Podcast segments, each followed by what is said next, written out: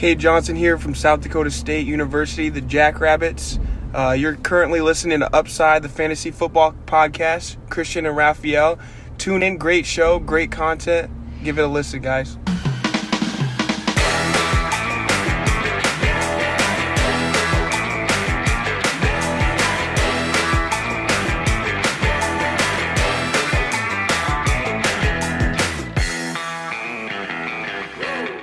Herzlich willkommen, meine lieben Footballfreunde, bei Upside, dem Fantasy Football Podcast. Mein Name ist Christian und an meiner Seite ist der liebe Raphael. Ich würde sagen, äh, es gibt keine Ausreden, heute nicht dabei zu sein. Äh, alle Facebook-Dienste sind down. Ihr habt quasi nichts zu tun in unserer Generation, weiß noch wahrscheinlich gar nicht mehr, was man mit seiner Zeit jetzt anzufangen soll. Ähm, daher joint unserem Livestream hier äh, Upside Fantasy Take M Tuesday der Woche 4, quasi schon mit Ausblick äh, mit dem Take Ms für Woche 5. Ja, wir holen uns die Spieler an Land. Äh, Raphael, wie geht's dir? Du hast ja Geburtstag. Wie war dein Geburtstag? Ah, der war eigentlich ganz nice. Also ich bin ja gar nicht so ein Geburtstagstyp oder ich zelebriere das nicht so, ähm, weil mir das relativ egal ist, wenn ich ehrlich bin. Aber meine Frau, ey, super süß auf jeden Fall hat sich voll die Mühe gegeben, beziehungsweise ist am selben Tag, das, ich hatte ja am Sonntag Geburtstag und da ist sie extra noch nach Holland gefahren, hat mir noch so äh, ja, Kuchen aus Dinkelmehl geholt und Vollkornmehl und so, weil ich esse ja keinen Weizen und so. Ich bin ein ganz komischer Typ, ne? kein Weizen, kein Fleisch und so. Ähm, hat auf jeden Fall sich richtig viel Mühe gegeben, hat mir noch Bier geholt von der Tankstelle und so. Also so richtig nice. Ich war völlig überrascht, also richtiger Überraschungsgeburtstag quasi, weil ich nicht damit gerechnet habe, dass wir halt irgendwas machen. Und auf einmal war die Hütte voll, Essen war da, äh, es war auf jeden Fall mega und äh, ja, die Giants haben gewonnen, beste Geschenk und äh, Dank an die Community, äh, viele Glückwünsche erhalten, richtig süß von euch und äh, ja, vielen Dank an der Stelle, äh, richtig nice. Ja, ich muss deine, deine Nachricht, äh, muss ich jetzt mal zitieren. Ähm, ich zitiere Raphael, gestern um 14.06 Uhr, habe total vergessen, dass ich Geburtstag habe. Jetzt weiß ich nicht genau, ob ich so um 18 Uhr zum Livestream schaffe. Könntest ja, du übernehmen. das ist ja echt auch kein Witz, ne? Also ich hatte bis quasi Samstagabend gar nicht auf dem Schirm gehabt, dass ich Geburtstag habe, weil das wirklich bei uns ne, einfach nicht so, also bei mir zumindest nicht so der Fall ist, dass ich das so zelebriere. Und das war wirklich, wirklich Real Talk einfach. Ich habe es echt bis dahin gar nicht gecheckt und äh, schön, dass du eingesprungen bist. Ich habe ja äh, teilweise auch geguckt und äh, ja, ich hoffe, du hast gute Tipps gegeben und äh, aber Process größer Result auf jeden Fall, ne? Es sei denn, ähm, ne? Aber nice, dass du eingesprungen bist. Das ja. war, das war sehr gut, weil ich hab, bin erst um 8 Uhr, glaube ich, zum Football erst gekommen, hab dann alles nachgeholt, aber ja, war geil. War irgendwie, war irgendwie, irgendwie war es schön. Ich weiß auch nicht. Also ich bin nicht so der Geburtstagstyp, aber es war, es war ein schöner Tag. Ja, war, war schön. Sehr schön, das freut mich. Herzlichen Glückwunsch nachträglich hier äh, im offiziellen Teil. Dann natürlich auch äh, wünschen dir auch ganz viel im Chat. Ja, ähm, ich habe äh, einige Male, äh, das ist mir im Gedächtnis hängen geblieben, weil wir haben ja eben im, im Vorfeld noch drüber gesprochen, Jalen Rager empfohlen. Äh, Process größer Result. Also wir werden nachher darauf kommen, äh, an wen die Targets für Jalen Rager dann im Endeffekt gingen. Jetzt gibt's erstmal ein paar Verletzungsnews und wenn ich hier irgendeinen Spieler vergesse, dann werden wir den mit Sicherheit äh, bei den ja, jeweiligen Paarungen ansprechen. Wir haben auf Quarterback natürlich die größte News, dass Jimmy Garoppolo äh, out ist, out war gestern schon während des Spiels. Der hatte Wade, was ihn wahrscheinlich dann eben auch nächste Woche ja, zwingen wird auszusetzen. Dazu ist noch Offensive Tackle Trent Williams out mit einer Shoulder Injury, mal, äh, beziehungsweise ist nicht out, aber ähm, er ist verletzt. Mal gucken, wie sich das nächste Woche gegen die Cardinals dann auswirkt. Dann haben wir Teddy Bridgewater, der mit einer Concussion raus musste, also ist auch im Protokoll. Das Ganze muss man auch beobachten. Auf Running Back haben wir David Montgomery. Ähm, äh, es wurde ja vermutet, dass es ein MCL-Sprain ist. Also äh, MCL ist, glaube ich, das Innenband im Knie. Weiß es gerade gar nicht. Ähm, ACL ist ja, meine ich, äh, Kreuzband. Aber mhm. das ist wohl erstmal ausgeschlossen. Es soll nicht so schlimm sein. Aber was nicht so schlimm heißt, wissen wir bisher leider auch noch nicht. Dann haben wir äh, Joe Mixon Week to Week mit Ankle Sprain. Ähm, und was, ja, worauf ich nachher noch eingehen werde, was bisher keine News wert war, aber Antonio Gibson äh, hat einen fiesen Hit gegen die Rippe bekommen und äh, war danach sozusagen auch quasi out. Dann haben wir Wide Receiver Will Fuller. Ähm, NA habe ich da wahrscheinlich stehen, weil ich keinen Status weiß. Er ist einfach out gewesen. Äh, ich glaube, Broken Finger Week to Week, wie ich jetzt äh, der letzte Stand war. Okay. Auf jeden Fall Week to Week. Gut für alle Devonta Parker Owner, auf jeden Fall. Und Waddle natürlich. Ja. Und dann haben wir noch auf Tight End Logan Thomas mit Hamstring, der äh, musste auch das Spiel verlassen. Und ja, wie gesagt, falls ich irgendwen vergessen habe, dann äh, gehen wir mit Sicherheit bei den Matchups drauf ein. Ich glaube, das waren so die wichtigsten für euer Fantasy-Team. Und wir können direkt mit der Recap starten. Wir haben da natürlich den ersten Banger direkt äh, zu Beginn äh, aus der NFC. Oh, weil ich komme mit den äh, Himmelsrichtungen immer, immer durcheinander, aber ich glaube North müsste es dann sein. Ähm, Detroit at Chicago. Und da ist für mich das größte Recap auf Quarterback natürlich gewesen, dass Justin Fields endlich äh, ja nicht nur gestartet ist, sondern eben auch ähm, ein ordentliches Spiel gemacht hat. Ähm, also sein EPA per Play war außerhalb der Garbage Time doppelt so hoch wie äh, am Nummer zwei gerankten Kyler Murray. Hat einen A-Dot von 20 gehabt. Wir haben ja schon vermutet, also wir haben ja schon gesagt, kauft Daniel Mooney, weil ihm das zugutekommt. Also äh, Justin Fields auch Nummer drei nach Pass, äh, Deep Passing Grade bei PFF. Von daher, äh, wie fandst du Justin Fields Spiel? Ja, klare Steigerung natürlich. Ne? Ähm, hat man schon ganz klar gesehen, dass, dass man da auf jeden Fall mit ihm diesmal gearbeitet hat und den nicht in ein, in ein Scheme reingepackt hat, was gar nicht zu ihm passt. Hatte immer noch Würfe dabei, die natürlich nicht gut waren, aber ey, ist ein Rookie, macht natürlich seine Fehler. Aber äh, Matt Nagy hat ja schon gesagt, ne, wenn Dalton fit ist, Ja, ja. spielt Dalton. Und ich gehe davon aus, dass wir nächste, nächsten Spieltag wieder Andy Dalton sehen. Äh, von daher würde ich sagen, macht das jetzt nicht so viel. Ich mache mir eher Sorgen um Allen Robinson. Ja, Daniel Mooney, klar, war schön. Äh, Sechs Targets, über 100 Yards, war ein schönes Spiel. Aber what the fuck? Also A-Rob ist ja, ist ja wohl mal, das ist ja komplett off. Ja, also drei Receptions, drei Targets, 63 Yards. 13 Tages in den letzten drei Spielen und diese Woche halt auch mit dem Mega-Matchup, ne? Mit dem, also ein besseres Matchup kannst du ja. nicht haben. Das war auch immer, was ich gesagt habe, ey, spiel A-Rob, weil besser geht's nicht mehr. Wenn er da nicht performt, also, also ich bin, ich bin fast sprachlos, ja. Ich weiß nicht, was ich, also, was ich dazu sagen soll. Ja. Er ist ein überragender Wide Receiver, aber wenn der keine Targets sieht, kann der halt auch nichts machen, ne? Also für mich ist der Rest of Season so ein High-End Wide Receiver 3. Ich habe mal so jetzt nicht Rest of Season Rankings gemacht, aber mal so grob eine Einschätzung gegeben. Für mich ist er so Wide Receiver 30, so hinter einem Cooks, hinter einem Corey Davis, hinter einem Devonta Smith oder Golladay, sowas.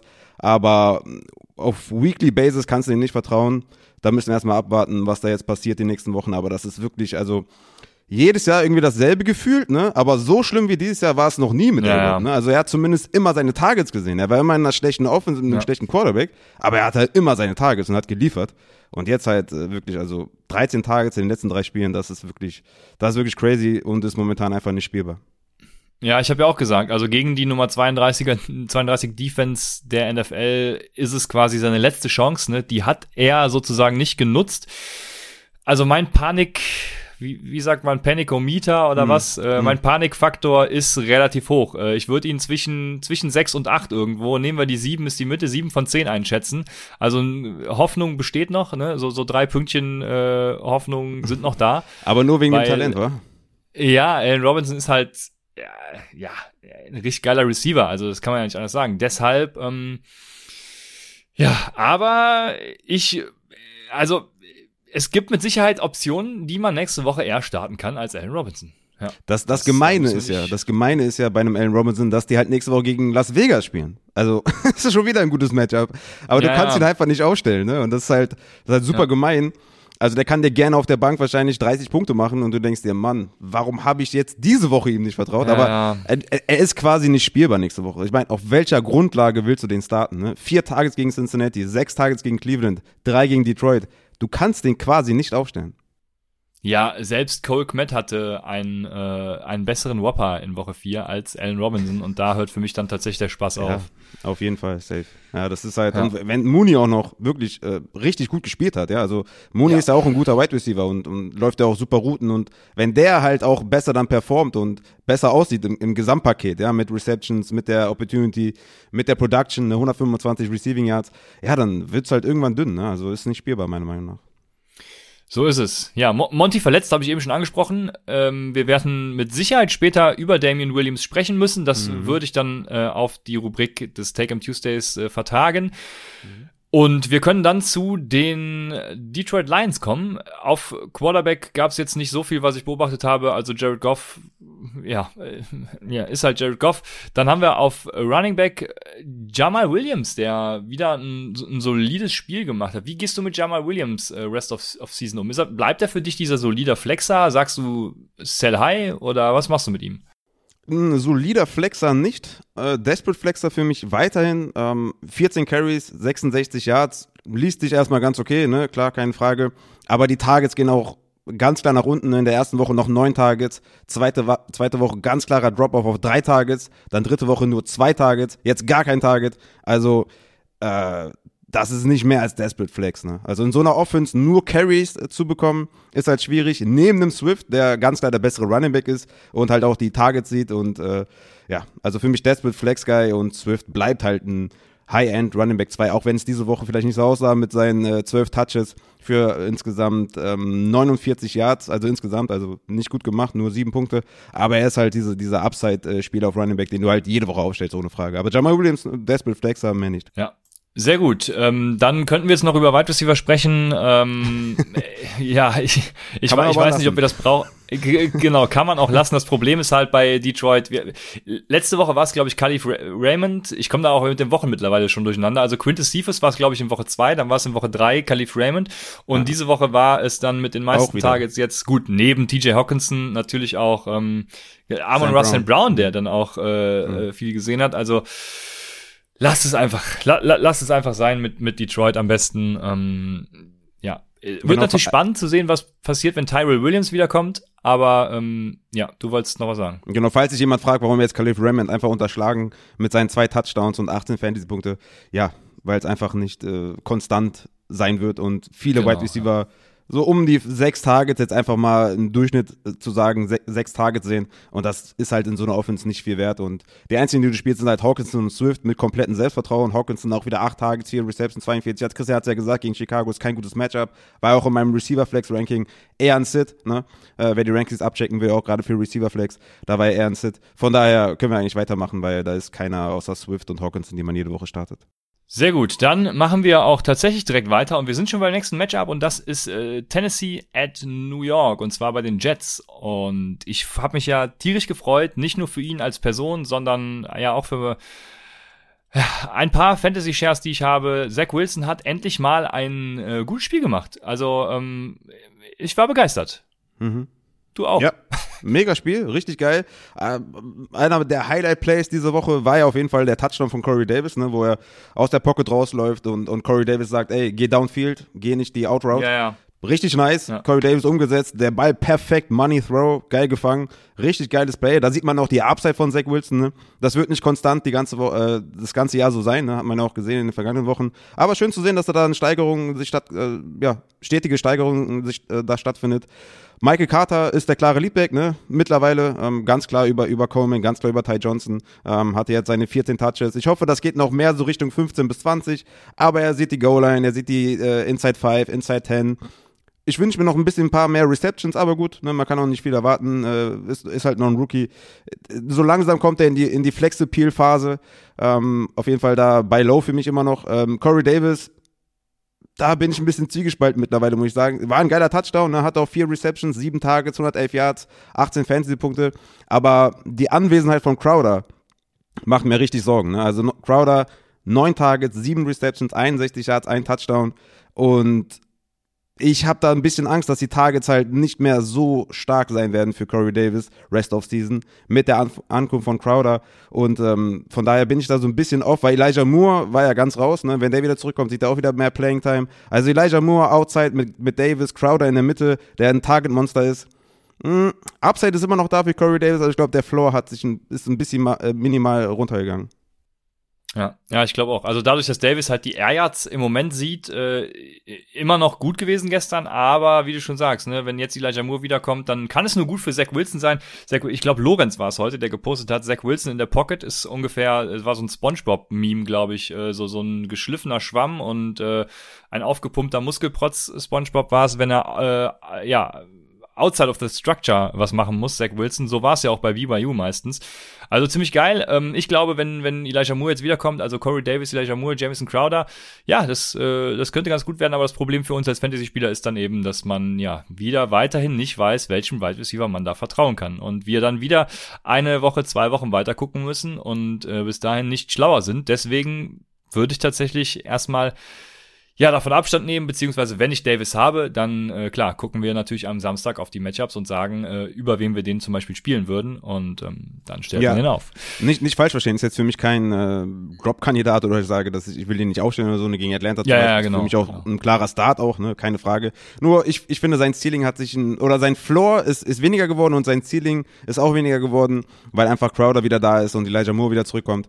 Ähm, deswegen ist Corey Davis so ein Sell-High-Kandidat, ja. Also wenn man jetzt vielleicht einen Abnehmer finden kann, ähm, dann, dann würde ich Corey Davis auf jeden Fall hoch verkaufen, weil er hat bisher die Opportunity klar gesehen, aber das Team hat sich jetzt etwas verändert, auch jetzt mit Michael Carter mehr im, im, im Rushing-Game und sowas. Man läuft ein bisschen mehr, man hat mehr Receiving-Optionen, deswegen Corey Davis im Zweifel eher verkaufen, aber er bleibt Rest of Season für mich auf jeden Fall ein Flexer mit Upside, ne? Soll jetzt nicht komplett negativ klingen. Ja, ja, so ist es. Dann kommen wir zur Gegenseite Tennessee Titans. Ja, Ryan Tannehill war mehr oder weniger wie erwartet. Sieben Sacks ist natürlich trotzdem schon eine Sache, uh, da äh, weiß ich nicht. Ja, ich habe mir einen Lollinger aufgeschrieben, also ich habe gelacht. Aber ähm, im Prinzip war alles wie erwartet. Also Derrick Henry dann auch klar äh, am Anfang gar nicht so ein krasses Spiel gehabt, hinten raus dann äh, doch noch einige Punkte erarbeitet und ähm, ja, über die Wide Receiver auch hier, ohne jetzt äh, disrespectful zu sein, aber äh, da brauchen wir nicht sprechen, weil es kommen AJ Brown und Julio Jones wieder und es lohnt sich einfach keinen davon zu haben. Absolut. Dann sind wir bei Cleveland gegen oder at Minnesota und oh, das war äh, ein echtes Down-Game. Also ich war, ich war da überrascht, was Baker Mayfield sich da für einen Schrott zusammenspielt.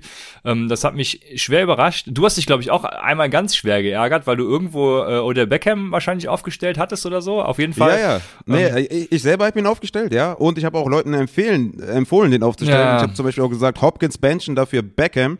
War eigentlich ein ganz guter Prozess, äh, weil Hopkins Kommen wir ja später wahrscheinlich noch drauf zu, ne? Ja. Hat AJ Green halt neben sich. Ähm, aber also es war halt unfassbar, ja. Also er hat potential zwei Touchdowns gefangen, Beckham, ja. Also er wurde einfach zweimal überworfen.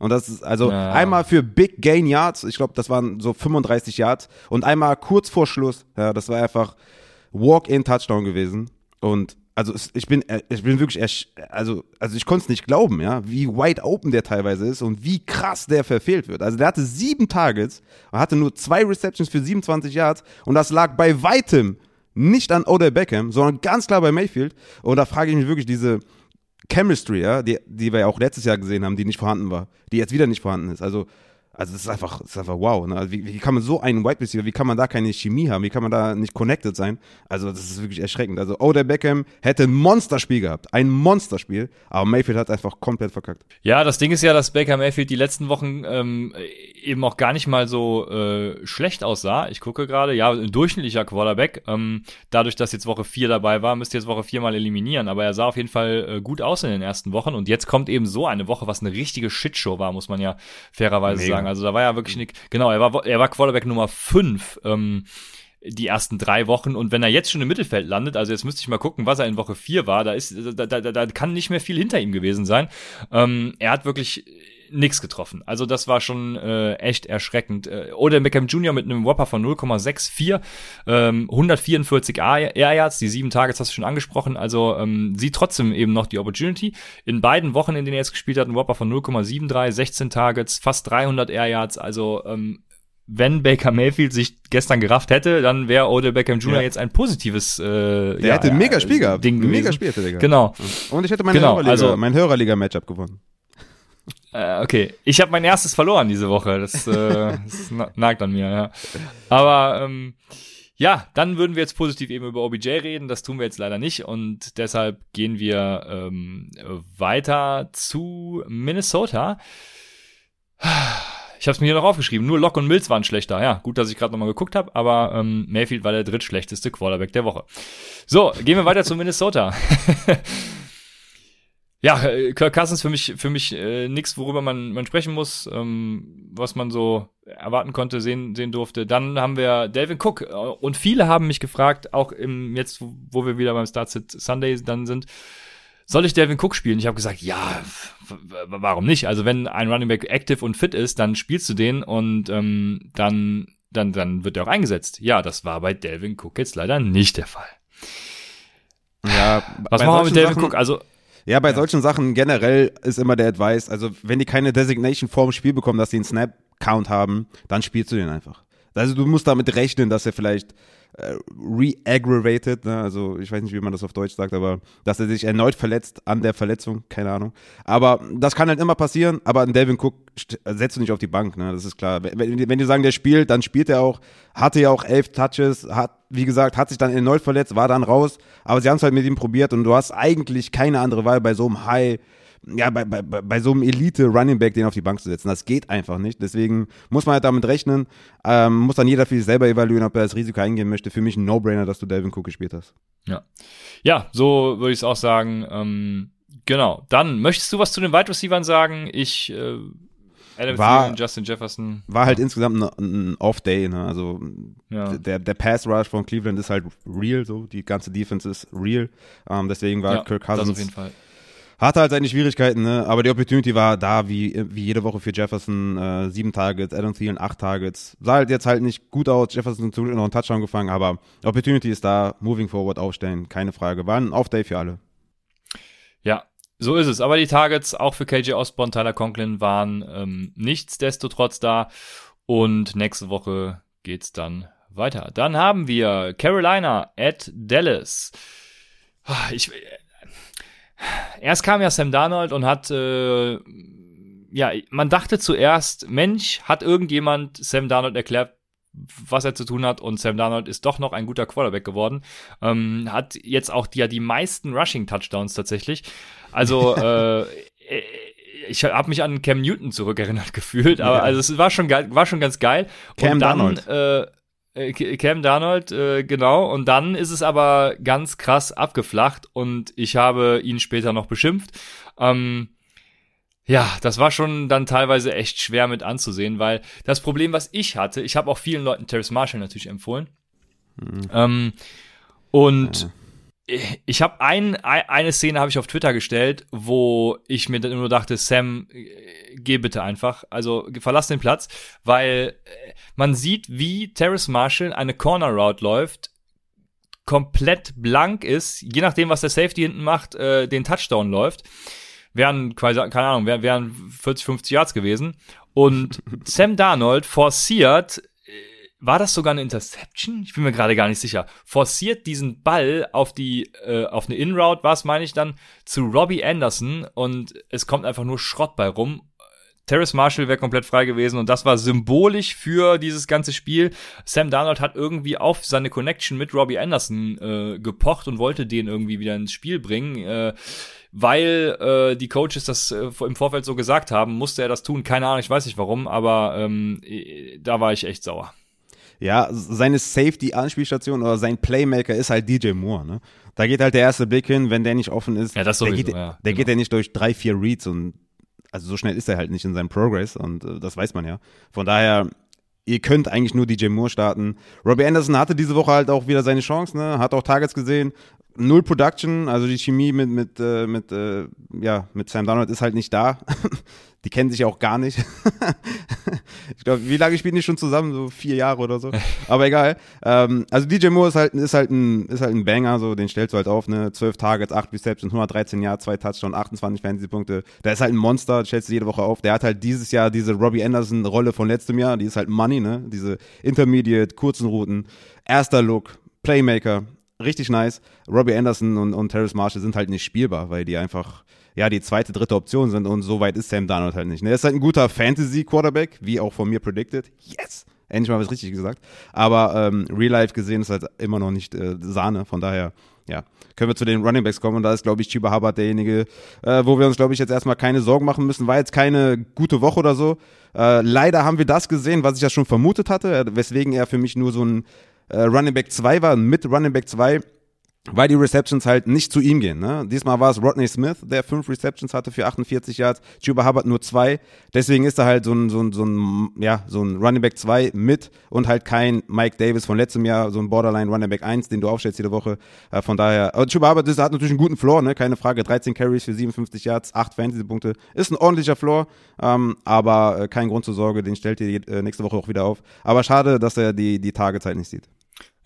Kann ich äh, genauso unterschreiben und habe hier auch nichts mehr zu den Carolina Panthers stehen. Deswegen gehen wir weiter zu den Dallas Cowboys. Ja, und äh, da muss man erstmal sagen, äh, Ezekiel Elliott sieht da richtig gut aus, Junge. Der hat den dieser Panthers Defense mal die Grenzen aufgezeigt, ne? Also ähm, 112 Yards after Contact. Ja, ja. Sieg ist wieder da. Ja, ja, Sieg ist back, ne? Also war ja auch letzte Woche schon, ne, dass er, dass er besser aussah. Also äh, ganz klar Unterschied zu letztem Jahr, ne, mit seinem Fumbles und dieses Jahr ist er viel mehr fokussiert. Ähm, ist immer noch ein guter Running Back, ist nicht mehr der Sieg von vor zwei, drei Jahren, ne, ist natürlich auch klar. Aber er macht seine Sache immer noch gut. Ne. Er sieht die Touches, er sieht die Carries. Er bleibt halt weiterhin im Passing Game nicht so der große Faktor. Ne? Tony Pollard frisst immer noch rein. Sein Ceiling ist immer noch etwas limitiert. Aber er ist natürlich ein No-Brainer, dass er ihn aufstellt jede Woche. Ist so ein, immer noch ein Top 10 Running Back. Für mich jetzt eher so Richtung Top 8, Top 7 mit dieser steigenden Touch-Zahl, vor allem Carry-Zahl. Ähm, Yards per Carry 7,15. Du hast ja gesagt, After Contact richtig abgerissen. Also Ezekiel Elliott, schöner Bounceback auf jeden Fall. Und äh, schön zu sehen, dass man den jetzt wieder jede Woche starten kann, ohne Bauchschmerzen. Pittsburgh Patrick mit Prime abonniert. Appreciate. Und Tony Pollard bleibt natürlich äh, ja, jemand, den du halt nicht aufstellst, ne? weil einfach zu wenig Touches. Ist so ein Desperate Flexer vielleicht, so wie Jamal Williams, aber auf den kannst du ja. natürlich nicht Weekly Basis bauen. Ja, wer auch ein Desperate Flexer war die letzten Wochen, ist äh, CD Lamb und alles, was dazugehört im Dallas Receiving Core. Also die Frage, die man sich natürlich stellt, ist, was machen wir mit Cedarian und äh, Co. Ich glaube, CD Lamb ist der Wide Receiver to own mit einem 0,6er Whopper, 6 Targets, 51 Air Yards leider nur. Ähm, die, die, die, die große Frage, die ich mir stelle oder die große Hoffnung, die ich habe, sage ich mal, ist, wenn Michael Gallup wiederkommt, dass es quasi wieder normal in Anführungsstrichen wird. Ne? In Woche eins hat man ja auch schon gesehen, was passieren kann, wenn es eben normal ist. Ähm, CD Lamp, ich habe ja vor der Saison schon gesagt, ich glaube, dass CD Lamp die ganz klare Nummer eins da wird und Gallup und Cooper sich da die äh, 2a und 2b teilen. Ähm, und ich hoffe, so wird's auch wieder sein. Und was gestern auch vor allem das Problem war, dass sie ja eben, ne, wir hatten es gerade bei Sieg angesprochen, sie konnten das Spiel ganz gemütlich auslaufen. Sie haben ja zwischenzeitlich damit über 20 Punkten, meine ich, geführt. Also, ähm, ja, muss, sie waren halt auch nicht gefordert in dem Sinne. Absolut, absolut. Für mich ein bisschen beunruhigend halt, ne, in Woche 2 Dak Prescott mit 27 Passing Attempts. Woche 3 gegen Philadelphia 26 Passing Attempts. Jetzt Woche 4 gegen Carolina 22 Passing Attempts. Zudem sehen halt die Tight Ends massig Targets, ja. Also mal wieder. Die beiden, die beiden sind ja irgendwie, ja, die kann man irgendwie beide aufstellen. Ich weiß auch nicht. Also Schulz natürlich irgendwie diesmal der ganz klare Leadback im Tight End bei Committee, ja, ne? Also der, das, der ist wirklich ein genau. Waiver Pickup wert und den kannst du wirklich aufstellen, ne? Acht Targets, sechs Receptions, 58 Yards, Touchdown. Blake Jarvin drei Targets. Also sind schon mal elf Targets von den 23 Passing Attempts sind schon weg an die Tight Ends. Also von daher, das ist halt Gamescript-wise ja, die, die, die Cowboys machen halt das, was sie machen müssen, um das Spiel zu gewinnen. Sie laufen halt viel, stellen beide Running Backs mal auf, äh, laufen da Trick Plays. CD Lamb sieht halt momentan das Volume nicht so ganz, äh, nicht so viel. Aber für mich eher ein Buy-Low-Kandidat und ich, ich glaube an bessere Zeiten, wenn wieder mehr gepasst wird. Ne? Aber es, man muss das halt auch realistisch sehen. Ne? Mit 23 Passing Attempts ist klar, dass da nicht viel für CD Lamb übrig bleibt. Ja, so sieht's aus. Also ich, äh, für, für mich auch ein, ähm, ja, ganz klarer Ganz klarer bei Low nächste Woche gegen die Giants. Und wir haben ja Freitag gesagt, äh, Dalton Schulz Rolle hat sich nicht verändert, deswegen sehen wir da keine Upside, beziehungsweise ich, ich hatte das gesagt. Ich weiß gar nicht, ob du mir zugestimmt hast, ich glaube schon. Ja, ähm, ich hatte ja gesagt, jetzt, dass, beide halt die, die identische Route gelaufen sind und der eine hat ja den Touchdown gefangen, der andere Genau, nicht. stimmt. Aber ja. jetzt ist halt eine ganz andere ja, Geschichte. Genau, jetzt war er der Lead Tight End und äh, wie du schon sagtest, hat sich da die Rolle verändert. Das muss man auf jeden Fall nochmal ganz klar herausstellen. Deswegen jetzt Schulz auf jeden Fall äh, jemand, den man starten kann. Dann haben wir das Game auch hinter uns und wir kommen äh, zu Houston at Buffalo.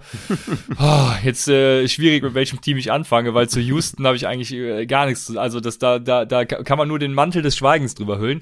Ähm, das, den, den, der einzige, über den ich sprechen will, ist tatsächlich ähm, Brandon Cooks, weil Brandon mhm. Cooks natürlich ein absoluter Buy Low im Moment für mich ist. Also hat mhm. äh, 0,89er Whopper gehabt, sieben Targets, 91 Air Yards in Woche 1 bis 4, Whopper von 0,97, also äh, Top 3, Top 5 Werte an Wide Receivern und von daher, ähm, Cooks ist Matchup-proof, Cooks ist Quarterback-proof. Jetzt waren meine Down-Woche dabei, weil Mills einfach gar nichts geschissen bekam gegen die gute Buffalo-Defense. Und äh, ja, das wird nächste Woche wieder anders. Absolut. Also also wenn das der Floor ist von Brayton Cooks, ne, dann let's fucking go. Hat gegen Tredavious White gespielt, der ein sehr, sehr guter Cornerback ist und sein Team hat null Punkte erzielt. Also wirklich null Punkte in einem NFL-Spiel. Ja, das ist, das, also das ist wirklich eine Meisterleistung, ne. Und er hatte fünf Receptions für 47 Yards und 7,2 Fantasy-Punkte. Das ist sein Low Floor. Also bei Low Cooks. Also das ist ja, also ist eigentlich ein gut, also ein gutes Zeichen. Ne? Ist natürlich schlecht gelaufen insgesamt dann Fantasy-wise, aber das ist der, der biggest Takeaway auf Houstons Seite, dass Brandon Cooks ein Every Week Starter ist. Ja, Nächste Woche geht's dann gegen die äh, Patriots und die lassen zwar auch nicht so viel gegen Wide Receiver zu, aber äh, das wird, denke ich, schon ein ganz anderes Spiel. Auch wenn wir wissen, wie Bill Belichick gegen Rookie, äh, Rookie Quarterbacks mhm. agiert. Also von daher doch ein bisschen vorsichtig, aber äh, äh, trotzdem äh, Brandon Cooks, wir haben es schon gesagt gehabt. Jetzt äh, Buffalo. Ja, wir, wir haben jetzt gesehen, dass Josh Allens Spiel letzte Woche tatsächlich der Ausreißer war. Also äh, gestern war es wieder wieder nicht gut, ähm, irgendwo im Mittelmaß äh, der NFL, äh, was seine Zahlen angeht. Und äh, ja, aber was äh, zufriedenstellend war, war die Running Back Situation. Beide haben sogar was gesehen. Ich hatte ja tatsächlich erwartet, dass Zach Moss da ähm, ja, der, der klare Leadback ist. Was man festhalten kann, ist, dass Zach Moss tatsächlich mehr Routen gelaufen ist als Devin Singletary, was mich mega überrascht hat, weil bisher war Devin Singletary ja mehr der, ähm, der Receiving Back. Glaubst du, das könnte darauf schließen, dass sie Zach Moss vielleicht im Laufe der Saison die Every-Down-Rolle geben werden?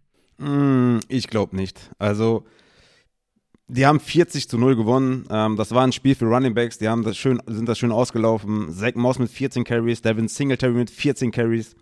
Also wenn die nächste Woche oder in den darauffolgenden Wochen einen Gegner haben, der, der, wo die die Pace halten müssen, dann hast du da halt irgendwie 10 Carries für den einen und 8 Carries für den anderen und da sind halt beide nutzlos. Das war halt jetzt ein gutes Spiel, weil man auslaufen konnte, aber ich will Rest of Season ehrlich gesagt mit beiden nicht viel zu tun haben. Das bleibt für mich ein Messi Backfield. Ja.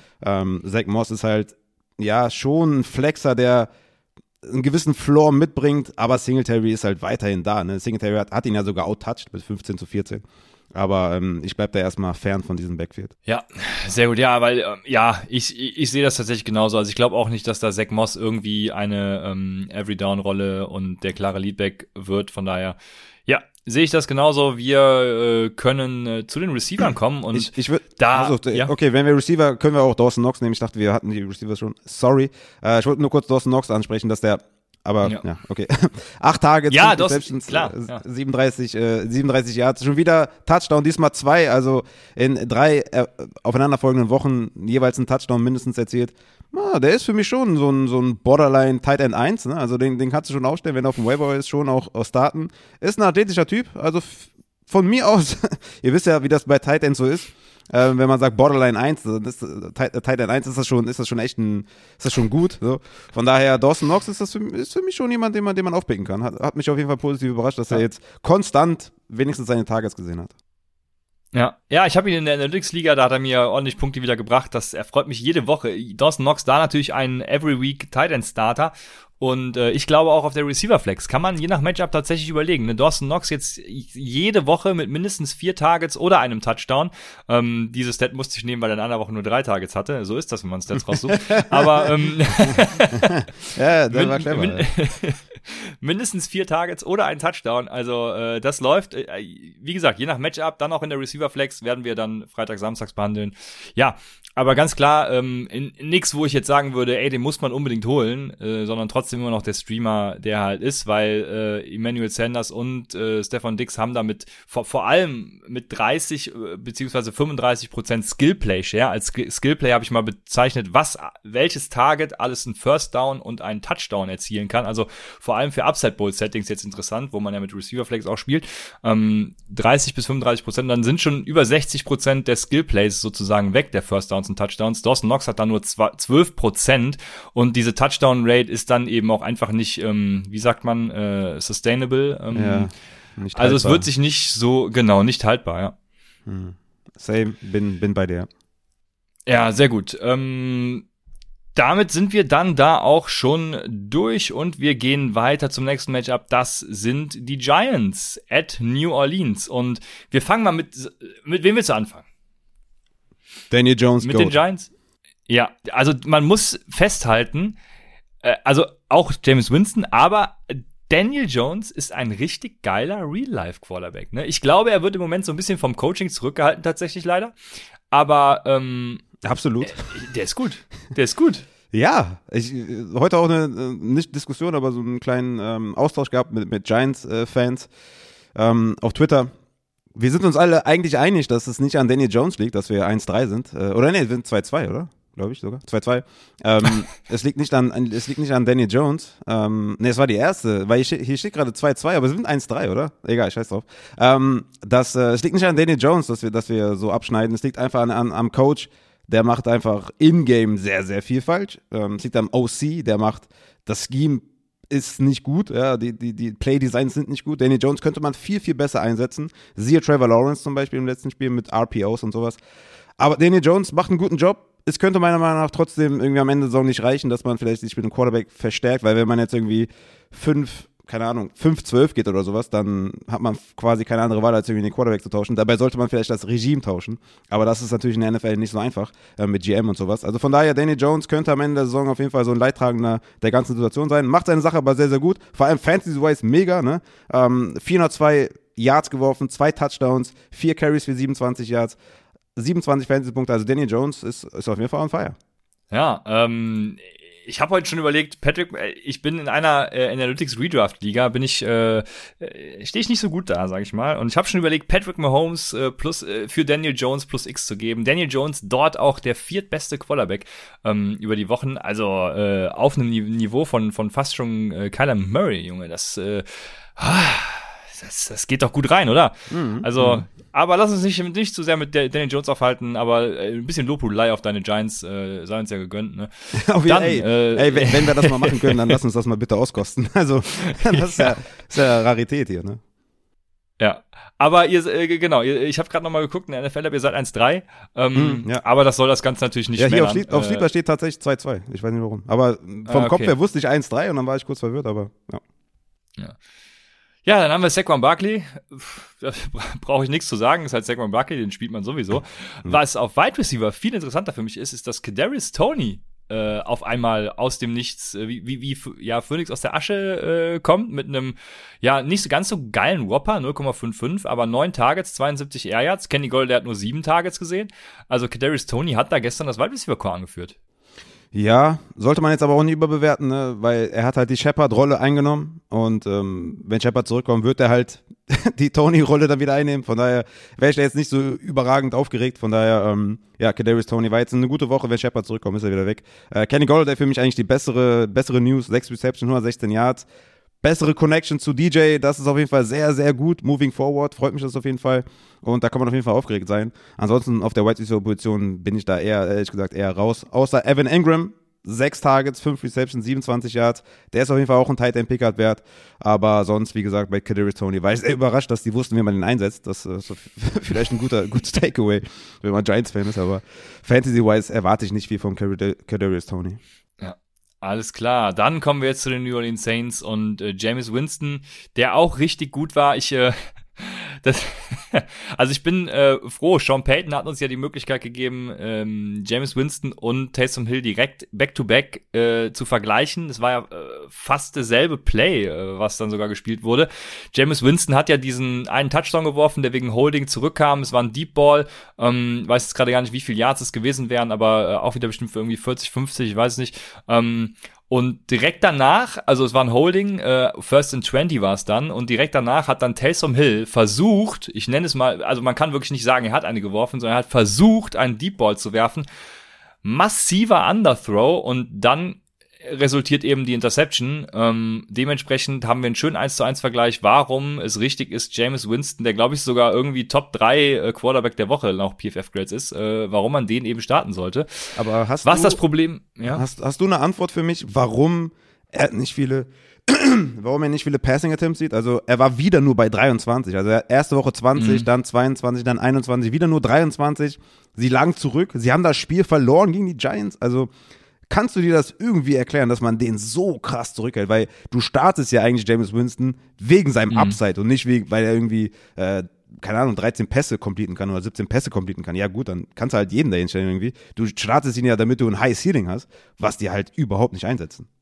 Ja, ich, äh, äh, das, da, ja, da bin ich sprachlos. Ich kann es nämlich absolut nicht nachvollziehen, warum. Also ich habe das Gefühl, sie haben da irgendwie das Playbook immer noch von letzten Jahr, äh, weil ihnen nichts Besseres einfiel und äh, Drew Brees ist halt irgendwie kein James Winston, hat einen A-Dot von 7,5. Also äh, ist kompletter Bullshit, was sie da mit ihm machen. Du musst James Winston da eben das, das Feld runter runterwerfen lassen. Ähm, ja, also ich, ich, ich habe tatsächlich keine Erklärung dafür. Guck gerade nochmal, wie, wie er gegradet ist. Er ist sogar der beste Quarterback äh, dieser Woche, als bester Quarterback geratet. Ich weiß es wirklich nicht. Sie halten ihn halt komplett zurück. Äh, für Fantasy ist das halt echt kot, schlecht. Mhm. Ähm, Super mies, ja. ja, du kannst James Winston auch nicht vertrauen als, als Fantasy, o- obwohl, aus Fantasy-Sicht, obwohl er eben äh, so ein guter Quarterback ist. Ja, und das weitere Problem ist dann eben, äh, dass du aufgrund der geringen äh, Passing Attempts, aufgrund der, g- des geringen A-Dots, allem möglichen, was da dran hängt, kannst du eben auch keinem Wide Receiver vertrauen. Ne? Es ist jetzt, Deontay Harris hat sich jetzt so ein bisschen äh, rauskristallisiert, aber ich, äh, nee, also bi bi- bis Michael Thomas dann nicht wieder da ist, kannst du keinem ähm, Saints Wide Receiver trauen. Vielleicht liegt das auch ein bisschen daran, dass sie ihn so krass zurückhalten. Ich meine, sie haben mit Drew Brees, der keinen Arm mehr hatte, haben sie 40, 50 Passing Attempts gegeben. Also ich kann das nicht Ja. ganz nachvollziehen. Vielleicht, wenn ein MT wieder zurück ist, vielleicht steigt das dann ein bisschen, kann man nur hoffen. Aber wir müssen über den Elefanten im Raum sprechen. Alvin Kamara. What the fuck? Ja, das ist ja noch, das ist ja noch die Sache. Vor allem, also sie geben keine Passing Attempts und ähm, dann pounden sie irgendwie für äh, Alvin Kamara. Was hat er gehabt? 26 Attempts oder so? Ähm, äh, und kein einziges Target. Das war sein erstes Spiel der Karriere ohne Target. Also da muss man sich wirklich fragen, was machen die Saints da? Sie haben ja, ähm, Moment mal, habt ihr gestern jetzt gewonnen oder nicht? Jetzt, äh, bin haben gewonnen, gerade, ja. Weil du eben 1-3, ja, okay, äh, das war dann der erste Sieg. Ja, ich hatte nämlich auch einen Sieg im, im Kopf. Und sie haben ja die Quittung dann dafür bekommen, zum Glück, was mich sehr erfreut hat, aber ähm, Kann also, man nur hoffen, Ahnung. dass sie daraus äh. Lehren ziehen, ne? Wahrscheinlich. Das ist wahrscheinlich dein, jetzt dein Ansatz, dass sie, weil sie verloren haben, dass sie da das Ganze evaluieren. Sie haben, glaube ich, auch eine Bye-Week in Woche 6, wenn mich nicht alles täuscht. Also sie haben jetzt noch ein Spiel, dann Bye-Week, äh, soweit ich weiß. Genau, sie haben jetzt Washington, dann Bye-Week und dann Woche 7 gegen Seattle. Ja, Alvin Kamara ähm, ist jetzt on pace für über 300 Carries. Sein, Hm. sein Season-High sind 197 Carries. Ist- Und er ist gleichzeitig on pace für nur 32 Receptions. Und er ist bisher nie unter 81 Receptions geblieben. Also, ich frage mich wirklich, was sie da machen. Und wenn du mich jetzt wirklich fragst, und äh, ich frage mich halt einfach selber, ähm, er ist für mich momentan kein Top 3 Running Back, weil einfach das Ceiling fehlt, Ja. ohne die, ohne die Ja, Targets, ohne die Receptions, weil fünf Receptions oder was sind halt wichtiger als, als fünf Carries oder sowas, ja, wenn man das jetzt in Relation stellt. Ja. Also Targets sind wichtiger als Carries, gerade in seinem Fall, weil er halt ein Ultra-Playmaker ist. Und ähm, ja, das ist auf jeden Fall erschreckend. Sein Ceiling ist krass limitiert ohne Targets. Deswegen äh, ist jetzt Camara für mich wirklich kein Buy-Low-Kandidat. Ich glaube, geht auch gar nicht, weil Hm. er ja auch ne, 126 Jahre erlaufen ist. Aber das ist nicht der Camara, den ich haben will. Ich würde zum Beispiel einen Austin Eckler hätte ich jetzt momentan lieber als einen Alvin Camara. Ja, das kann ich so unterschreiben. Vor allem verstehe ich es halt, also ich verstehe es wirklich nicht, weil sie können mit Alvin Kamara ja machen, was sie wollen. Ne? Sie können, sie können den ja Routen laufen lassen, Ja. wie sie lustig sind. Also der kann ja alles. Ne? Deswegen, ähm, ich habe jetzt gerade keine, leider kann ich nirgendwo sehen, was für Routen er tatsächlich gelaufen ist, außer mit dem Eye-Test selber. Ähm, aber All 22 war noch nicht draußen und äh, das kostet zu viel Zeit. Aber nee, also ich weiß es nicht keine Ahnung, ich bin da ein bisschen ratlos. Alvin Kamara natürlich trotzdem immer noch die, die Upside, wenn sie ihn mal ordentlich einsetzen. Ich glaube, er bleibt weiterhin der, der Running Back 1 sowieso. Ja, ähm, aber, aber die Frage ist halt tatsächlich, wie du schon sagst, wo ist da sein Ceiling im Moment? Aber es ist- und, es ist eh- ist, Es ist eh diese Saison sehr, sehr krass, ne, dass du, du hast kaum noch einen Running Back, wo du sagst, okay, der hat ein Ceiling von 30, 40 Punkten. Das gibt's quasi gar nicht mehr. Derrick Henry so mit C-Mac, wenn er fit ist und Cook, sind das so die einzigen drei, die wirklich so, so ziemlich jedes Down sehen. Okay, Henry ist jetzt kein Passcatcher, aber wird auch immer mehr dort eingesetzt, aber sieht halt jedes Spiel 25 Carries, so von daher. Und sieht die Goal-Line halt äh, easy. Ne? Das ist ja bei Alvin Kamara auch noch ein Problem, dass Taysom Hill ihn einfach auch zwei Touchdowns geklaut hat. Ne? Ähm, das ist auf jeden Fall ziemlich concerning. Von daher, das ist echt ein Ja. krasser Trend momentan, dass du, du hast vielleicht die Top 3 und danach hast du von 3 bis 13, 12, hast du so ungefähr eine Suppe. Du hast keinen, keinen Workhorse mehr danach, ne? Der, wo du sagst, okay, der hat Upside für 30 Punkte. Die haben alle so einen relativ guten Floor, weil sie ihre Rushing Carries sehen. Aber das Receiving Game, das, das teilen sich dann meistens mit dem, mit dem Counterparter und äh, das ist auf jeden Fall ein Problem, so, ne? Bei den Running Backs. Ja, auf jeden Fall. Ähm, ja, das kann, kann ich so stehen lassen. Äh, du hast alles schon gesagt.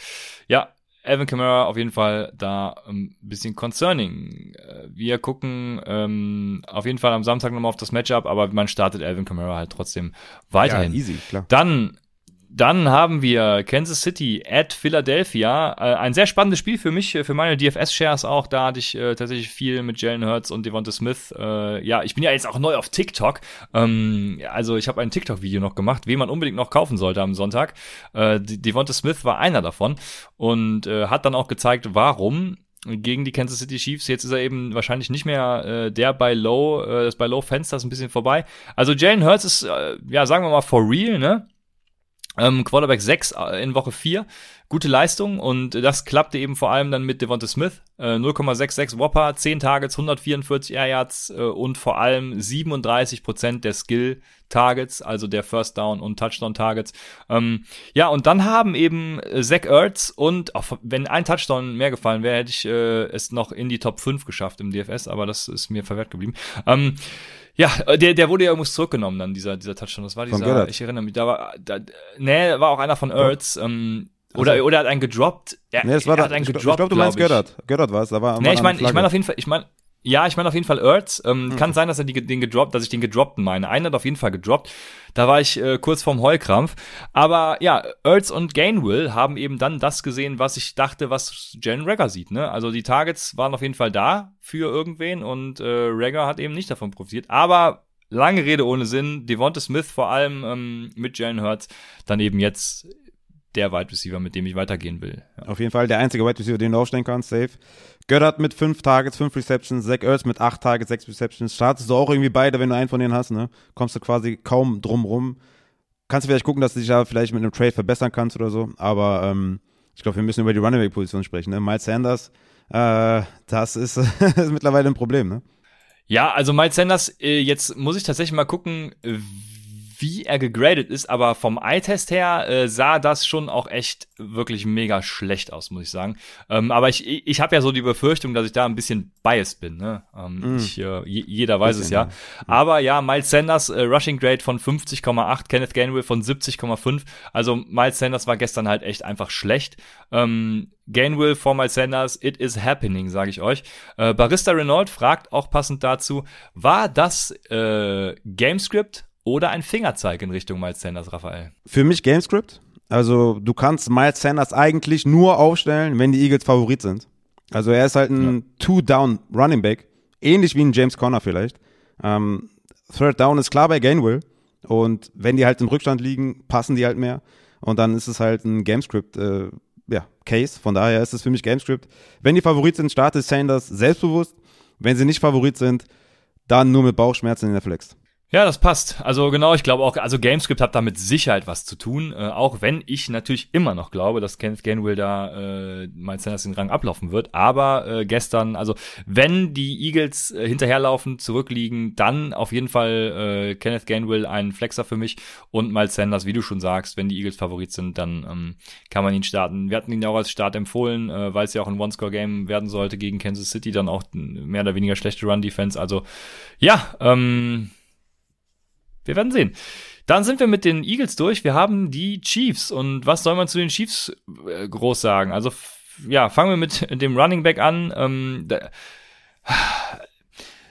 mein Panikfaktor bei CEH steigt tatsächlich auch. Ich habe äh, ihn von, mit vier von zehn angegeben, ähm, was nicht an seiner Fantasy-Leistung liegt, weil Fantasy-Punkt hat er wieder gemacht. Aber ähm, er ist mittlerweile in einem Komitee. Er hat äh, 50 Prozent äh, der Snaps nur gesehen und äh, das ist äh, meines Erachtens sehr concerning. Was sagst du dazu? Ja, ich glaube, es ist weniger, wir haben weniger ein Committee gesehen, wir haben einfach nur das gesehen, was wir die letzten Wochen gesehen hat, nämlich dass Daryl Henderson, äh, Daryl Williams halt diese Inside 5, Inside 10 Goal-Line Work gehört. Da waren sie diese ja, Woche halt sehr, sehr oft unterwegs. Und er ist halt der Goal-Line-Back. Also von daher war das meiner Meinung nach weniger Committee, sondern einfach das, was wir die letzten Wochen gesehen haben, nur dass sie halt öfter in der Situation waren. CEH hat halt wenig Touchdown-Upside. Ja, hat wieder einen gemacht, ich weiß. Aber es ist halt ähm, Daryl Williams an der Goal-Line und das, das tut halt massiv weh. Ne? Also Clyde Edwards mhm. mit, mit 16 Touches äh, für insgesamt 114 Yards und Touchdown, 19 Fantasy-Punkte, das hört sich wirklich gut an.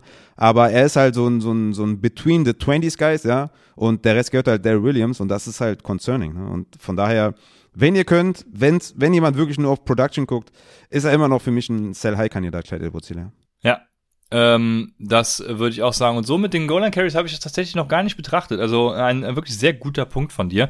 Ähm, dann haben wir natürlich die Wide Receiver, Junge, ich habe äh, eben schon gesagt, DFS, äh, Jalen Hurts äh, mit Devonta Smith und mit Tyreek Hill dann zurückgespielt. Ba, ba, ba, bam, 50 Punkte macht Tyreek Hill dann in PPA im, im DFS-Format mit noch, ich glaube, drei Punkte gibt's ja dann äh, bei 100 Yards.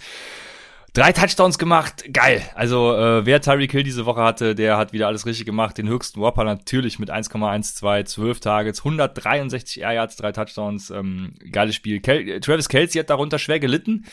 Ja. Ähm, aber von ja, äh, ja, genau, Downweek von Kelsey mit nur, keine Ahnung, 5, 6 Punkten oder so. Soll ich den nächste Woche aufstellen, Kelsey? Komm, kommen jetzt die Fragen. Äh, nächste Woche Kelsey ich, aufstellen? Ich, schwierig, ja. Ja, ja nee, aber, Drop aber am besten. also droppen. Aber nee, Tyreek Hill ist halt doing Tyreek Hill things, ne? In der ersten Woche 31 Fantasy-Punkte, dann zwei Off-Weeks mit vier Punkten, sechs Punkten, jetzt wieder 42. Er ist halt dieser High-Ceiling Wide Receiver, weil lustigerweise habe ich wirklich Fragen bekommen bezüglich meines Rankings, warum denn Tyreek Hill äh, auf der 3 ist. Und da habe ich nur gesagt, äh, es gibt quasi keinen Wide Receiver, der so ein Ceiling hat. deswegen ist er halt jede Woche Top 3. Egal, wie viele Punkte der hintereinander macht. Wenn er zehn Wochen hintereinander nur einen Punkt macht, ist er trotzdem Wide Receiver 3. Weil der kann halt jedes Mal komplett eskalieren und 50 Punkte auflegen. Und das ist halt Tyreek Hill. Ne? Du hast ihn halt geholt für sein High Ceiling und nicht für sein High Floor. Ja, der Unterschied ist da äh, natürlich, äh, vielleicht wird jetzt der eine oder andere fragen, warum ist das bei Allen Robinson dann auch nicht so? Ähm, und wir sind da concerned, aber der hat halt auch eine, einfach eine geile Offense, ne? Der, der, der ja, Tyreek Hill immer noch, immer noch äh, eine Top, äh, ja, die beste Offense, äh, meines Erachtens, äh, also es kann schlimmstenfalls eine Top 3 Offense sein. Ähm, ah, du, ich weiß, wie du im Kopf hast, ich weiß, wie du im Kopf hast, du Schlingel. Du Schlingel hast die Cardinals im Kopf. Hör doch auf, Junge. Komm, nein, nein, nein, nein, nein. ja, zu den Cardinals kommen wir später auch noch. Also ähm, je nachdem, wen man dann fragt, aber äh, ja, es sind auf jeden Fall äh, die beste Offense der NFL und äh, von daher Tyreek Hill da äh, ja jede Woche mit der Upside für mehr. Genau, also dann, wenn man jetzt boah, beim Thema vielleicht nur kurz bleibt, also Devonta Adams ist halt dieser Wide Receiver in den Top 3, der halt einen riesen Floor hat, ne? Tyreek Hill ist halt dieser Top 3 Wide Receiver, der halt dieses riesen, riesen Ceiling hat. Das ist halt der Unterschied zwischen den beiden. Ne? Ja, ja, her hervorragend, äh, hervorragender Vergleich, das, äh, das, das passt so. Und jetzt kommen wir zu einem Spiel, das ich dann auch gerne überspringen würde, weil äh, wenn man von Kansas City at Philadelphia kommt und dann zu Indianapolis at Miami geht, da, da weiß man wirklich gar nicht mehr, was man sagen soll. Also Quarterbacks habe ich mir schon nur einen Strich gemacht, weil das, äh, also Carson Wentz war gar nicht so schlecht, fairerweise. Äh, Carson Wentz, okay. Ähm, habe jetzt gerade gar nicht die Fantasy-Punkte im Kopf, die müssten aber, glaube ich, auch dann gar nicht so schlecht gewesen. Ja, okay, das ist nicht gut, aber auch nicht schlecht. Ähm, Passt. Ist okay, ja. ist okay, ne? Solider Floor. Ja. Und dann kommen wir zu den Wide Receivers. Michael Pittman, also da war wirklich alles genauso wie erwartet. Ne? Michael Pittman, ein Whopper von 0,58, 8 Targets, 82 Air Yards, 21% Skill Plays. Ähm, wer ist wär halt, wär halt äh, geil gewesen, Cox, ja. Wäre halt geil gewesen, wenn Wentz den nicht äh, überworfen hätte in der Endzone. Dann hätte er halt einen Touchdown gefangen. Der war ja, halt, der war halt ja. offen. Carson Wentz, der, ja. der Dulli hat den einfach nicht getroffen. Das, also Michael Pittman habe ich so oft empfohlen. Hat mich so aufgeregt. Ne? Ja, ja, ähm, das Ding ist dann, Mo Ellie Cox hat halt mit 29% Skillplays, also First Downs und Touchdowns, dann eben äh, ja daraus davon profitiert, dass Michael Pittman auch diese schlechte Matchups gegen die äh, Miami Cornerbacks hatte. Ähm, ja, deswegen da auch nicht überreagieren bei Mo Ali Cox, dem würde ich gar keine Beachtung schenken nee, tatsächlich. Nee, nee, äh, Michael Schulz, Pittman ist da der Wide Receiver. Genau. Ja. Schulz Sorry. oder oder Ertz oder Göttert größer Mo Ali Cox, also nicht aufpicken, das ist äh, das willst du nicht. Drei Receptions, zwei Touchdowns, genau das willst du nicht. Also, ist natürlich schöne Production, aber darauf willst du nicht aufbauen. Genau. Michael Pittman ist da ganz klar der Wide Receiver to own. Dann haben wir natürlich auch Jonathan Taylor mit 70 yes. Yards after Contact. Also yes. äh, was, was soll er noch anderes machen? Hat auch wieder nur 50% Snapshare gesehen, aber ich habe da überhaupt keine Bedenken, weil Jonathan Taylor macht halt aus den Mitteln alles, also was er braucht. Die Upside ist natürlich dann auch wieder dadurch limitiert leider, aber... Genau. Ist halt wieder so ein Case, ne? Jonathan Taylor, Nick Chubb, genau. äh, Camara ist noch vor den anderen für mich, aber das ist so, weißt du, wenn keine Targets, keine Receptions, hast du einfach limitiertes Upside. Das Mhm. ist einfach so. Aber Jonathan Taylor, wie auch von uns angekündigt in, in der Start-Sit-Folge, mit einem geilen Spiel, 19 Fantasy-Punkte, 103 Yards. Nice. Sehr schön, dass wir das gesehen haben. Jetzt gegen Baltimore nächste Woche. Hm. ist natürlich immer noch ein Start, aber da tut es natürlich weh, dass du halt kein Faktor im Passing-Game bist, weil ich kann mir gut vorstellen, dass Baltimore eine gute Pace haben wird, ne? in, in, Führung gegebenenfalls äh, geht. Ja, und dann werden wir vielleicht wieder mehr Naheem Heinz sehen. Und das ist halt dieses Schwierige bei diesen Running Backs, die halt Mhm. nicht im Receiving Game eingesetzt werden. Die wirst du halt spielen, weil die halt einen guten Floor haben, aber Upside und Ceiling ist halt komplett limitiert. Oder wir sehen Marlon Mack. Der ist doch in Trade-Verhandlungen, dass der weg ist, oder? Ach echt? will. Ja, hab ich irgendwie das, am Rande mitbekommen. Das habe ich noch gar nicht gelesen. Aber ja, 30 Prozent. Äh, ja, deswegen haben sie ihn auch spielen lassen, um nochmal kurz ins Schaufenster zu, äh, zu stellen. Ja. Okay, jetzt, jetzt macht das Sinn, ja. Sehr gut, dann sind wir bei Miami gelandet und äh, du hast eben schon Devonte Parker angesprochen bei der Will Fuller Verletzung, ne? Ein Whopper von 0,8, äh, 9 Targets, 115 Air Yards. Ich glaube, bei Miami ist keiner so richtig sustainable, aber wenn, dann sollte man tatsächlich auf Devonte Parker zurückgreifen. Ne? Was, was ist dein Case dann nochmal für Devonte Parker? Ja, erstmal habe ich nicht gerafft, warum man Jane Waddle, ich glaube im ersten Quarter drei Targets gibt, drei Receptions für 33 Yards und danach irgendwie Rest des Spiels nur noch ein Target gibt. Das Ja. habe ich einfach nicht gerafft. Aber Devonta Parker wird halt in der Endzone gesucht, hat immer Touchdown-Upside, neun Targets, vier Receptions, 77 Yards, ein Touchdown. Äh, was mich am meisten wundert, also Will Fuller übrigens out im Spiel, ne, falls ihr irgendwie das Scoreboard seht, ähm, fällt jetzt erstmal aus, äh, zumindest Week to Week, was ich gelesen habe. Was mich halt krass wundert, ist, dass Mike Gesicki irgendwie wieder, wieder am Start ist. Also es macht irgendwie, macht das in meiner Welt keinen Sinn, dass wenn du halt diese drei Wide Receiver an, an Bord hast, also diese Woche jetzt, ne, logischerweise war, Will Fuller war out, habe ich ja gesagt, aber dass der halt wieder seinen Target sieht. Ne? In der ersten Woche, wo halt Will Fuller nicht dabei war, hat er nur drei Targets gesehen, hatte weniger Snaps als Smythe, so, und jetzt auf einmal hat er wieder seine sechs Targets, zwölf Targets, sechs Targets. Also ich raff das nicht. Dass je mehr Optionen, desto mehr findet Mike Gesicki statt. Verstehe ich nicht. Aber den kann man auf jeden Fall ähm, ja, wieder aufsammeln und kann man irgendwie Desperate Wise of Titan wieder spielen. Ja, ich würde sagen, äh, damit äh, können wir auch die Miami Dolphins abschließen und wir kommen äh, zu einem Spiel, äh, was sehr ja, ereignisreich geendet ist. Das ist Washington at Atlanta. Ähm, mit welchem Ach, Team sorry. fangen wir an? Da, äh, sorry, das habe ich jetzt ganz vergessen. Können wir noch vielleicht noch kurz zu den Running Backs gehen? Weil Mike, weil Malcolm Brown Gaskin ja Ach, komplett. sorry, ja. Ne? Das müssen wir, glaube ich, Ich, noch ansprechen. äh, ja, sorry. Ich, genau, Ja. ich habe die Miami Running Backs übersprungen. Das tut mir leid, weil ich habe einfach nur geschrieben, avoid Miami Running Backs. Ja, ähm, safe, und darüber absolut. müssen wir natürlich reden, ja. Ja, genau. Ja, nee, habe ich auch jetzt, jetzt gerade gesehen hier, äh, weil Malcolm Brown ne, mit 35 zu 12 Snaps gegen Gaskin, 8 zu 2 Carries äh, gegen Gaskin. Also da frage ich mich auch, was, wo ist jetzt der Sinn dahinter? Also Gaskin ist für mich ganz klar der beste Running Back da im Backfield. Ähm, Hm. Aber es ist irgendwie eine komplette Shitshow. Und wenn ihr Gaskin habt, müsst ihr ihn halten. Er ist momentan einfach nicht spielbar, ja, mit, mit dieser, mit dieser Touchzahl. Er hatte letzte Woche ja noch seine, seine 16 Touches. Jetzt auf einmal nur noch zwei. Also, dem kannst du einfach nicht vertrauen. Nächste Woche gegen Tampa Bay natürlich ein klarer Sit. Klarer geht's nicht. Aber erstmal halten, gucken, was passiert. Aber Miles Gaskin, ähm, ja, sehr concerning auf jeden Fall, dass er da anscheinend irgendwie das Backfield äh, verliert. Ja, so ist es. Du hast es gesagt. Also, äh, ich kann nur noch mal sagen, avoid Miami Running Backs Ja. im Moment. Aber äh, Gaskin, ja, äh, halten und gucken, was passiert. Ja, und wenn er in äh, ein oder zwei Wochen dann das Ganze sich so fortsetzt, dann kann man tatsächlich überlegen, da auch mal den Drop-Button zu Mhm. klicken. Dann haben wir jetzt aber Washington at Atlanta und ähm, ja, fangen wir mit was Erfreulichem an. Matt Ryan ist kurzzeitig zurück, der zweitbest gegradetste Quarterback ähm, der Woche, was ich glaube hauptsächlich an der wirklich katastrophalen Washington Defense liegt. Also von der hat man ja so viel erwartet vor der Crazy. Saison und, und, und die ist ja also komplett off äh, irgendwie. Ja. Ja. Und ja, jetzt äh, dadurch, dass der Running Back auch der Receiver ist, können wir quasi von Matt Ryan direkt auf seinen, auf sein Lieblings-Skill-Target gehen. Und das ist Cordell Patterson. Cordell Patterson ist der Running Back 2. Ähm, das Problem, was ich mit ihm sehe, also äh, ich, also fangen wir nicht mit dem Problem an, sondern fangen wir mit dem Guten an. Ähm, ich könnte mir vorstellen, dass Jared, ach nicht Jared, ähm, dass Cordero Patterson tatsächlich Mike Davis den Rang ablaufen könnte, wenn er auch dann mehr Rushing äh, Carries, äh, mehr Rushing Attempts sieht und auch mehr Targets, mehr, also beziehungsweise mehr Routes laufen darf. Aber das ist im Moment halt noch nicht der Fall. Ne? Er, er hat einen Skill Play Share auch von neun Prozent. Man muss sich überlegen, er hat drei Touchdowns äh, gefangen. Wenn ich jetzt mal gucke, ich glaube, es waren auf, auf jedem vierten, ähm, auf jeder vierten Route, die er gelaufen ist, hat er einen Touchdown gefangen und das kann sich halt einfach nicht mehr so fortsetzen. Und die ne? Betonung liegt Wie schon gesagt, gefangen. Ne? Ja, ge- genau, gefangen. Also, äh, ne, der Wide Receiver, der, nee, der Running Back, der auch auf Wide Receiver einsetzbar ist, ist immer gut für Fantasy. Ähm, ich glaube ja, sie müssen ihn mehr einsetzen. Sie haben ja auch in der ähm, Garbage Time, wenn man das so nennen will, die gab es ja eigentlich nicht. Also, wo die Win Probability sehr hoch war oder niedrig war, hoch war sie in dem Fall, ähm, haben sie noch Gorman spielen lassen.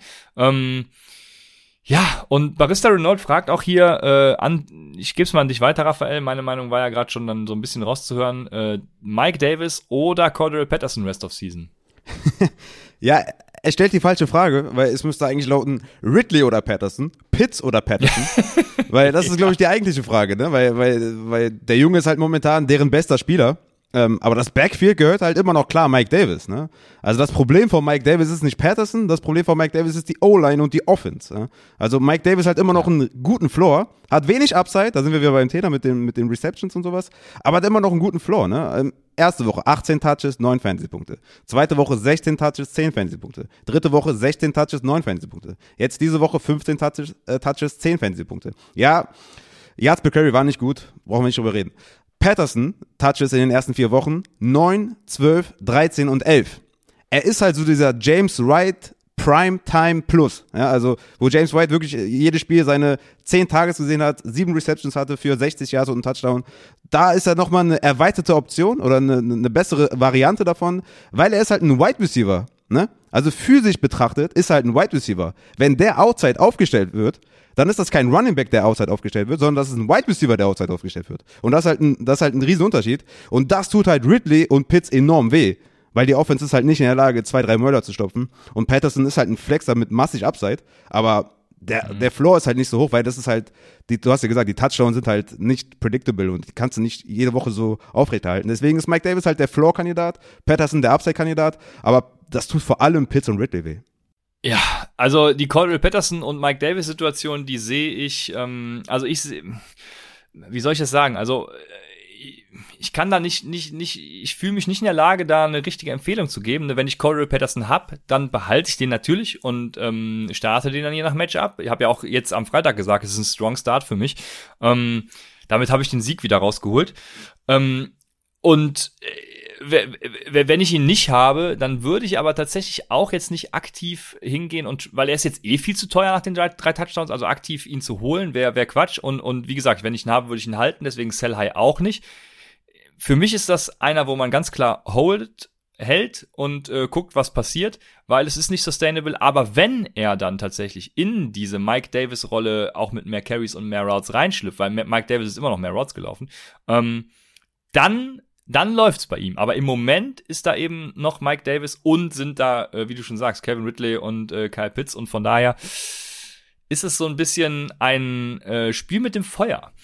Ja. Aber du hast Kevin Ridley, ja, ja, Ja, für mich ist Patterson tatsächlich ein Sell-High-Kandidat. Also da ist natürlich auch immer die Sache, wen kriegst du dafür, ne? Wenn man jetzt zum Beispiel einen Jonathan Taylor dafür bekommt. Also ich meine, ich setze jetzt hoch an. Ich Ja, weiß nicht, wie die Leute das okay. evaluieren. Sorry. So, ne? Aber wenn man dafür einen Jonathan Taylor bekommt, do it all day long. Ne? Ähm, ich würde jetzt nicht machen für einen Chase Edmonds oder so. Das ist ungefähr die gleiche Rolle, ungefähr die gleichen Spieler. Edmonds sogar noch ein bisschen mehr im, im, im Rushing-Game eingebunden tatsächlich. Aber er ist halt ein geiler Flexer mit Upside. Mike Davis ist für mich weder ein Buy Low noch ein Sell High. Einfach halten, aufstellen. Sind halt diese, ja. diese Running Backs, die halt ihre konstanten 10 Punkte machen und, ne, wie letztes Jahr in Kenyon Drake zum Beispiel, wie dieses Jahr in James Conner, die haben halt ihre Carries.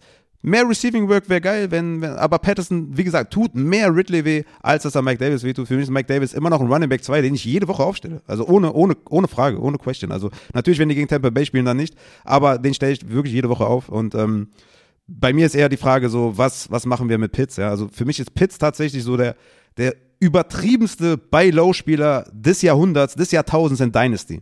Also der hat ja mittlerweile, also der, hat ja, der macht ja gar nichts mehr. Ja? Also Also da sieht man wirklich, ja, dass der, dieser Transition von College zu NFL bei den Titans halt einfach wirklich schwer ist. Ne? Du siehst bei ihm dieses Talent, du siehst bei ihm, dass er Cornerback schlagen kann, du siehst bei ihm diese Mismatch-Ability, du siehst, dass der krass ist. Aber der kriegt es halt mittlerweile äh, momentan nicht hin weil er einfach ein bisschen braucht, weil er halt ein Rookie ist, ne? Aber wenn du den günstig bekommst in Dynasty, hast du halt die nächsten Jahre, bist du halt, hast du ausgesorgt auf Titan, ne? Also Kai Pitts ist für mich ein Generational Talent, der es halt momentan nicht hinbekommt, was relativ normal ist, deswegen Dynasty bei Low. Ja, auf jeden Fall, ähm, das sehe ich genauso. Äh, Dynasty by Low, ähm, Kyle Pitts und wen ich in Redraft auch mal ja anfragen würde, weil ich glaube nicht, dass er ein bei Low ist, weil ihn keiner abgibt, ist Calvin Ridley, ne, 0,82 Whopper, 13 Targets, 198 Air Yards, 45% Skillplay Share. Also ähm, das muss, das, das kann nicht so weitergehen, das muss sich in Fantasy-Punkte ummünzen. Mhm. Ähm, aber wie gesagt, ich glaube nicht, dass man den äh, billig kriegt, weil das äh, für jeden halt offensichtlich ist. Ne? Die 13 Targets sieht auch jeder und ähm, ja. Ja, auf jeden Fall mal anfragen. Der hatte auch einige Deep Targets, ähm, wo ja einfach gut, gut verteidigt wurde. Er sieht auf jeden Fall die Opportunity, du hast es angesprochen. Äh, von daher, Kevin Ridley also habe ich insgesamt, auch wenn ich jetzt gerade gesagt habe mit Patterson, das tut ihm mehr weh, tut ihm trotzdem weh, weil ne, sonst hätte er vielleicht 16, 17 Targets ne, und nicht nur in Anführungszeichen 13, was immer noch sehr, sehr geil ist. Ähm, aber Kevin Ridley ist, ist für mich auch ein Buy-Low-Kandidat, ja. Sehr gut, dann kommen wir zu Washington. ja, jetzt ähm, geht's los. Also da, deswegen haben alle eingeschaltet. Äh, ja, fangen wir mit den Wide Receivers an. Ähm, Terry McLaurin hat einen Whopper von 1,09, auch 13 Targets gehabt, 217 Air Yards und 58% Skillplay Share. Ähm, ich glaube, das wird sich mit Curtis Samuel, der ja gestern auch schon wenige Snaps, ich glaube, er ist irgendwie 17, 18 Routes gelaufen, ähm, wird sich mit Curtis Samuel auch wieder ändern. Ähm, genau, ein Drittel der Routes von, von McLaurin ist er nur gelaufen. Er ist insgesamt Trotzdem 13, halt die zweitmeisten, 13 Routen. Ne? 13, ja, genau. Trotzdem halt die zweitmeisten Targets gesehen mit vier Stück. Also, ähm, wenn der nächste Woche wieder voll spielt, dann äh, wird sich das auch wieder ein bisschen einpendeln. Trotzdem McLaurin, ganz klar da, äh, hervorragender Monster. Receiver. Klar, der ist einfach krass, ne? Ja. Das auch wieder. McLaurin ist einfach krass. Ähm, und deswegen ja. startet ihr den auch. Egal wie es läuft. Also, ne, McLaurin ist ja gut gelaufen, ist ja jetzt kein schlechtes Spiel gewesen. Aber McLaurin ist halt ein Baller, ne? Der ist halt gut. Ja. Ja, so ist es. Ähm, dann kommen wir zur Running Back Position und äh, ich, ich hatte mir schon einen Rant vor, also eigentlich wurde, wurden meine Beleidigungen für Ron Rivera gestern Abend in diversen Chats schon aufgebraucht. Ähm, ich hatte mir heute trotzdem einen Rant vorbereitet, aber hab dann äh, bei PFF den gelesen, dass er eine Rippenverletzung hat. Und ich dachte mir, hä? Okay, das hat ja gar keiner mitbekommen. Ähm, ich auch nicht. Ich habe mir dann das, das Spiel, also ich habe es erst bei NFL Fast analysiert, wann das der Fall war, wann er keinen Attempt mehr gesehen hat und dann zu der Zeit das Spiel eingeschaltet. Und ja, tatsächlich zwei Play, ein oder zwei Plays nach seinem letzten Carry hat er ein Target noch gesehen, genau, hat er noch ein Target gesehen und äh, da einen bösen Hit in die Rippen bekommen, ist dann auch verletzt rausgegangen.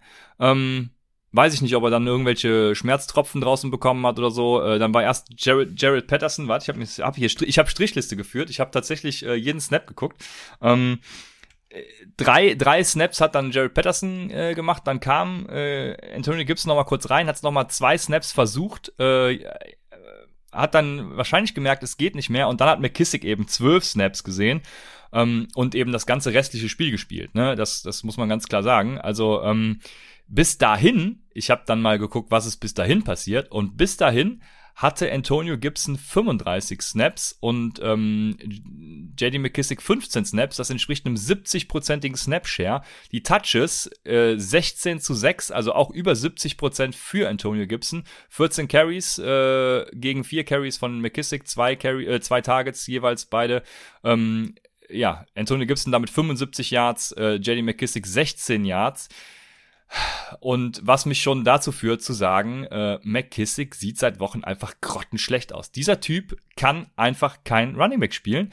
Ähm, er hat 1,5 Yards after Contact per Attempt, während Gibson 3 Yards after Contact per Attempt hat. Und jetzt kommt das Spannende, die Yards äh, after the Catch per Reception sind bei McKissick 9, gut, ähm, versus Gibson 10. Also selbst da ist Gibson besser. Ähm, Woche 1 bis 4 sogar, äh, also wenn man die gesamte Saison sieht, McKissick 9, Gibson 15. Also Gibson ist einfach, äh, ist einfach besser. Äh, ich weiß nicht, was, McKiss was McKissick da auf dem Feld macht. Ähm, ja, Gibson gestern seinen ersten Touchdown. Er ist immer noch äh, mit seinen Fantasy-Punkten auf dem Niveau von äh, Joe Mixon, JT, Austin Eckler, Alvin Kamara.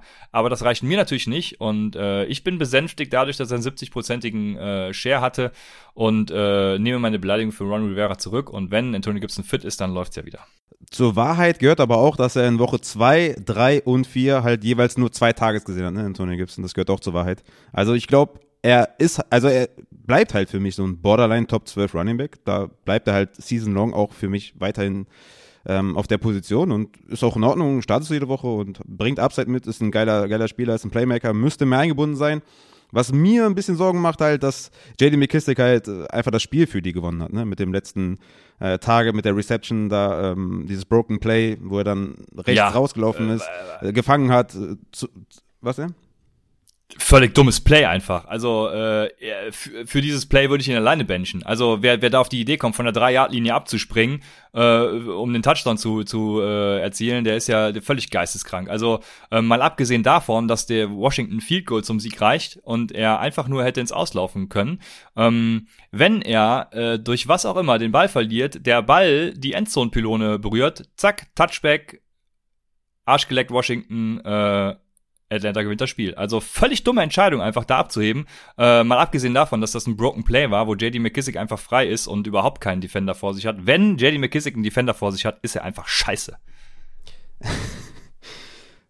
So kann man es auch sehen, ja, wenn man, wenn man Gibson-Believer ist und das nicht hören will. Aber ähm, man kann es auch einfach so drehen, dass er einfach das Spiel gewonnen hat äh, mit der Aktion. Ob sie jetzt irgendwie, also ob, die, ob dir das jetzt gefällt. Äh, also mir gefällt es ja auch das nicht. Das war halt einfach dumm, ja. Ja, mein Gott, aber das ist ja so, kann man bei James Winston ja auch sagen. Ist ja komplett dumm, dass er halt immer diese 50-50-Bälle wirft und hat halt Callaway letzte Woche den Touchdown gefangen. Was wäre gewesen, wenn er Interception gefangen, äh, geworfen hätte. Aber das ist halt Risiko, muss er halt eingehen. Ich finde, ich find, er hat's gut gemacht. Ähm, hat ja auch seinem Quarterback damit geholfen, dass er dann weg vom Pressure gegangen ist und halt rechts außen gegangen ist. Ich fand das, ich fand das Play gut.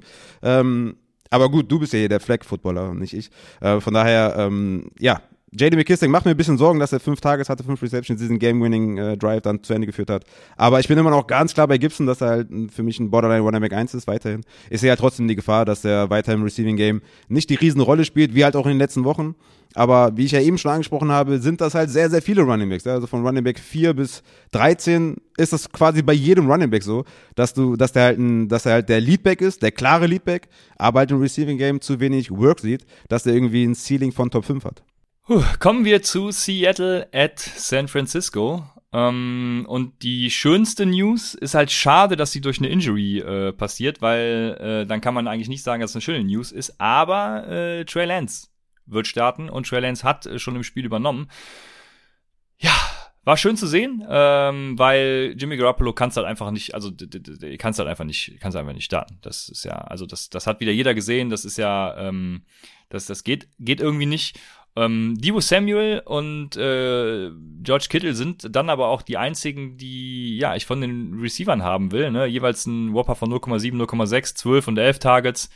Ähm, ja, aber äh, du nicht? Willst du noch wen anders haben? Nee, das ist halt ein Witz, was da, also äh, Kai äh, Shanahan. Okay, ja, Boah, ich war gerade schon. Ja. Also der, der, der, der, der also es ist nicht, also, äh, also nicht nur das Backfield macht er halt jede Woche kaputt, ja.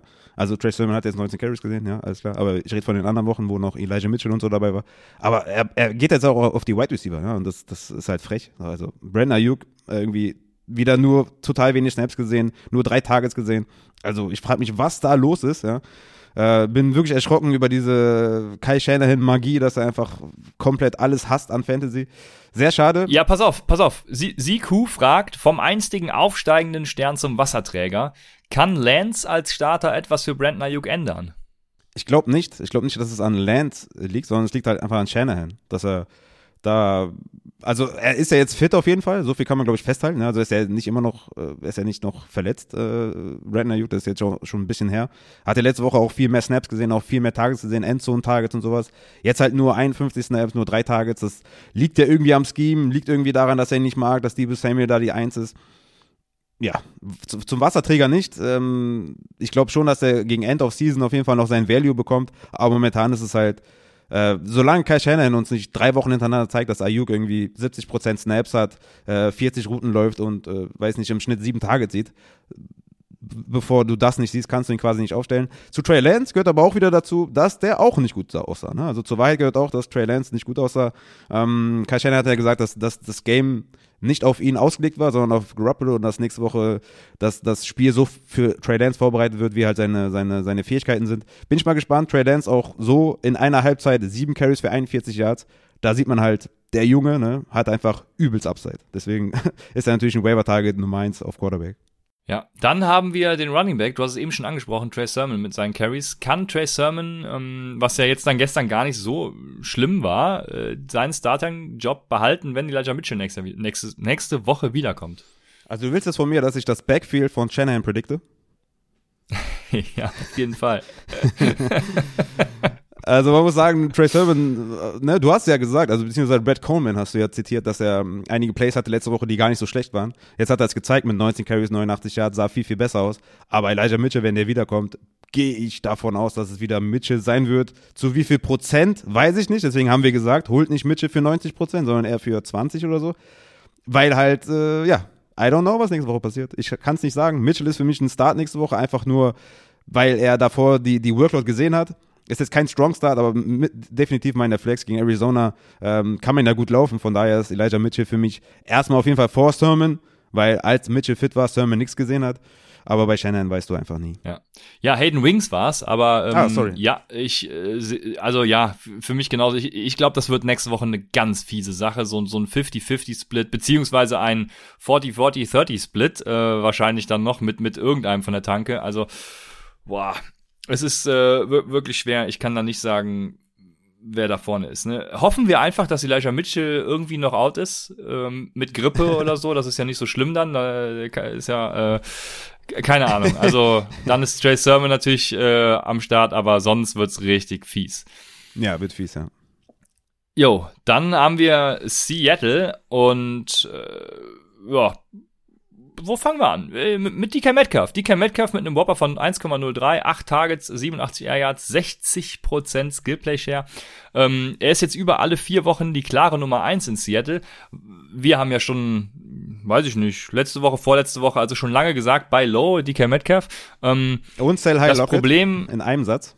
Äh, ja, genau. Bei Lockett guter Punkt, weil ähm, es ist, man muss natürlich auch, wie du sagst, zur Wahrheit gehört natürlich auch, dass ähm, dass Tyler Lockett die ganze Woche über Limited trainiert hat und äh, scheinbar wirklich eine Verletzung auch hat. Deswegen würde ich seinen Downplay eben auch nicht überbewerten. Sein erneutes, ja. Das war ja letztes Jahr auch so, ne, dass er dann, glaube ich, Woche sieben oder was verletzt war und dann von da an komplett reingekommen Ja, ja, ja. Genau. Ist bei Lockett irgendwie redundant, ne? Das passiert irgendwie jedes Jahr. Ähm, ja, für mich trotzdem den Zeitpunkt verpasst, ihn teuer zu verkaufen, weil Metcalf für mich da die Eins ist und Lockett hat einfach diese Big Play Ability, die bringt er natürlich jedes Mal mit, deswegen startest du ihn auch, weil er dieses High Ceiling hat, aber ja, müssen wir mal abwarten, wie groß da die Verletzung ist. Wenn er halt trotzdem spielt, ist halt scheiße, weil du den halt trotzdem aufstellen musst und der dann irgendwie fünf und vier Fantasy-Punkte macht.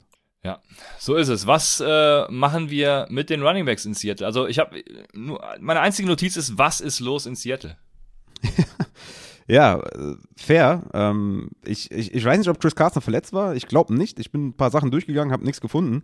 Ähm, ja, ich, ich würde sagen, man kann Alex Collins mittlerweile aufnehmen und, und mal festhalten und gucken, was da so in dem Backfield passiert, weil eins ist klar, ja, also wenn Carson down geht, dann ist es Alex Collins, ja.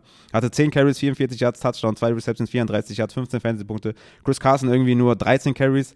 Müssen wir abwarten. Für mich ist Chris Carson trotzdem eher so ein Buy-Low-Kandidat, weil ich irgendwie die Befürchtung habe, dass, äh, dass da irgendwas an Verletzungen war. Aber ich werde das nochmal genau evaluieren und äh, mal nachgucken, was da jetzt genau war. Aber ich habe nichts gefunden tatsächlich, was so Verletzungen angeht. Genau, ich nämlich auch nicht, deswegen ist es tatsächlich sehr schwierig für mich. Aber ja, Alex, ach, das hat mich wieder gerettet. Ne? Gestern äh, noch Sebastian äh, vom äh, Club of Leaks äh, Alex Collins dann empfohlen und äh, das war natürlich äh, sehr schön. Das hat mich äh, tatsächlich gerettet. Ja, deswegen, also ich, Chris Carson, was mit dem ist, äh, da bin ich gerade tatsächlich auch überfragt. Es sind auch noch keine News so richtig draußen. Ähm, deshalb hört da Freitag nochmal rein und äh, da gibt's die Updates. Jetzt, jetzt kommen wir zum natürlich besten Spiel des Abends. Ähm, Arizona äh, at LA äh, bei den Rams. Und mit, komm, wir fangen, mit welchem Team sollen wir anfangen? Ähm, ja, mit dem, mit dem besten Team der NFL. Mit dem, ja, ähm, mit den kleiner Fun Fact. Kleiner Fun Fact.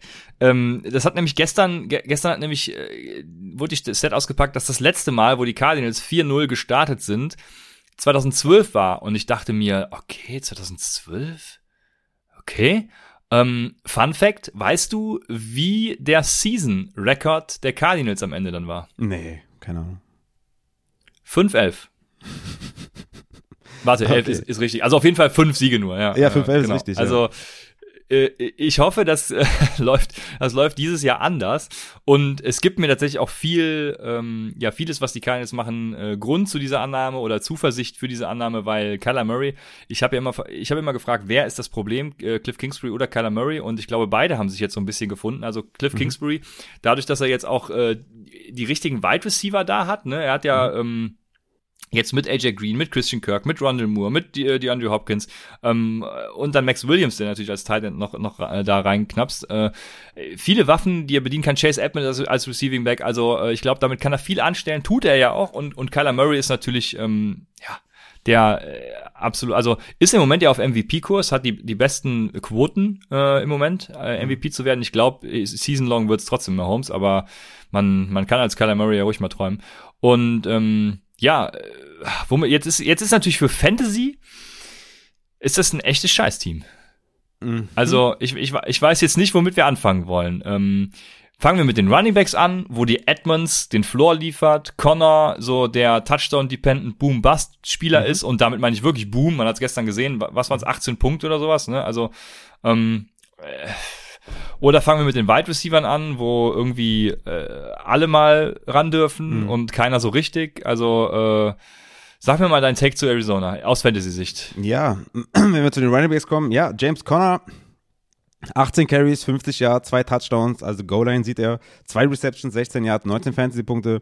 Ja, das ist, ähm, wenn die, wenn die führen, ist es halt James Conner Zeit. Wenn nicht, dann halt noch mehr Edmonds. Edmonds frisst aber so viel rein, meiner Meinung nach, dass er halt einen guten Floor hat. Also, ich finde, Edmonds ist ein geiles Play every week, weil er, er hat auch wieder 12 Carries gesehen, 120 Yards. War auch ein langer Run dabei. Ähm, sah relativ gut aus. Ist für, ist für mich jetzt halt nicht dieser gute Running Back äh, in Persona oder auch ne, kein Goal-Line Back, was ja eindeutig ist, aber auch ne, klar Receiving Back, ähm, vier Receptions wieder gehabt. Also für mich hat er den höheren Floor als Connor. Connor ist halt dieser, wenn er keinen Touchdown macht, sieht es halt mau aus. Das ist halt diese Canyon Drake Rolle von letztem Jahr. Also ohne Touchdown sieht halt blöd aus. Deswegen hat Edmonds für mich einen sehr sehr schönen Floor mit viel Upside, wenn sie in Rückstand kommen.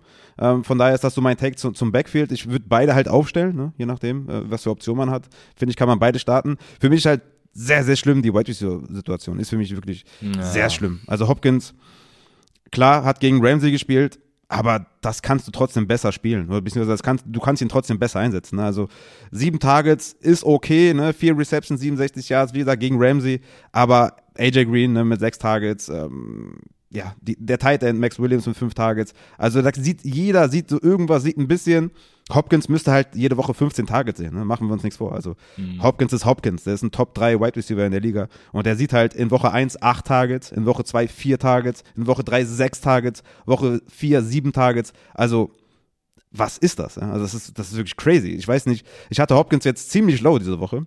Ähm, natürlich wegen dem Matchup, aber auch wegen der Volume ne, hatte ich Hopkins auf Wide Receiver 19 und der ist für mich kein Wide Receiver 1. War er für dich ja schon vor zwei Wochen mhm. nicht, ne? Ja, genau.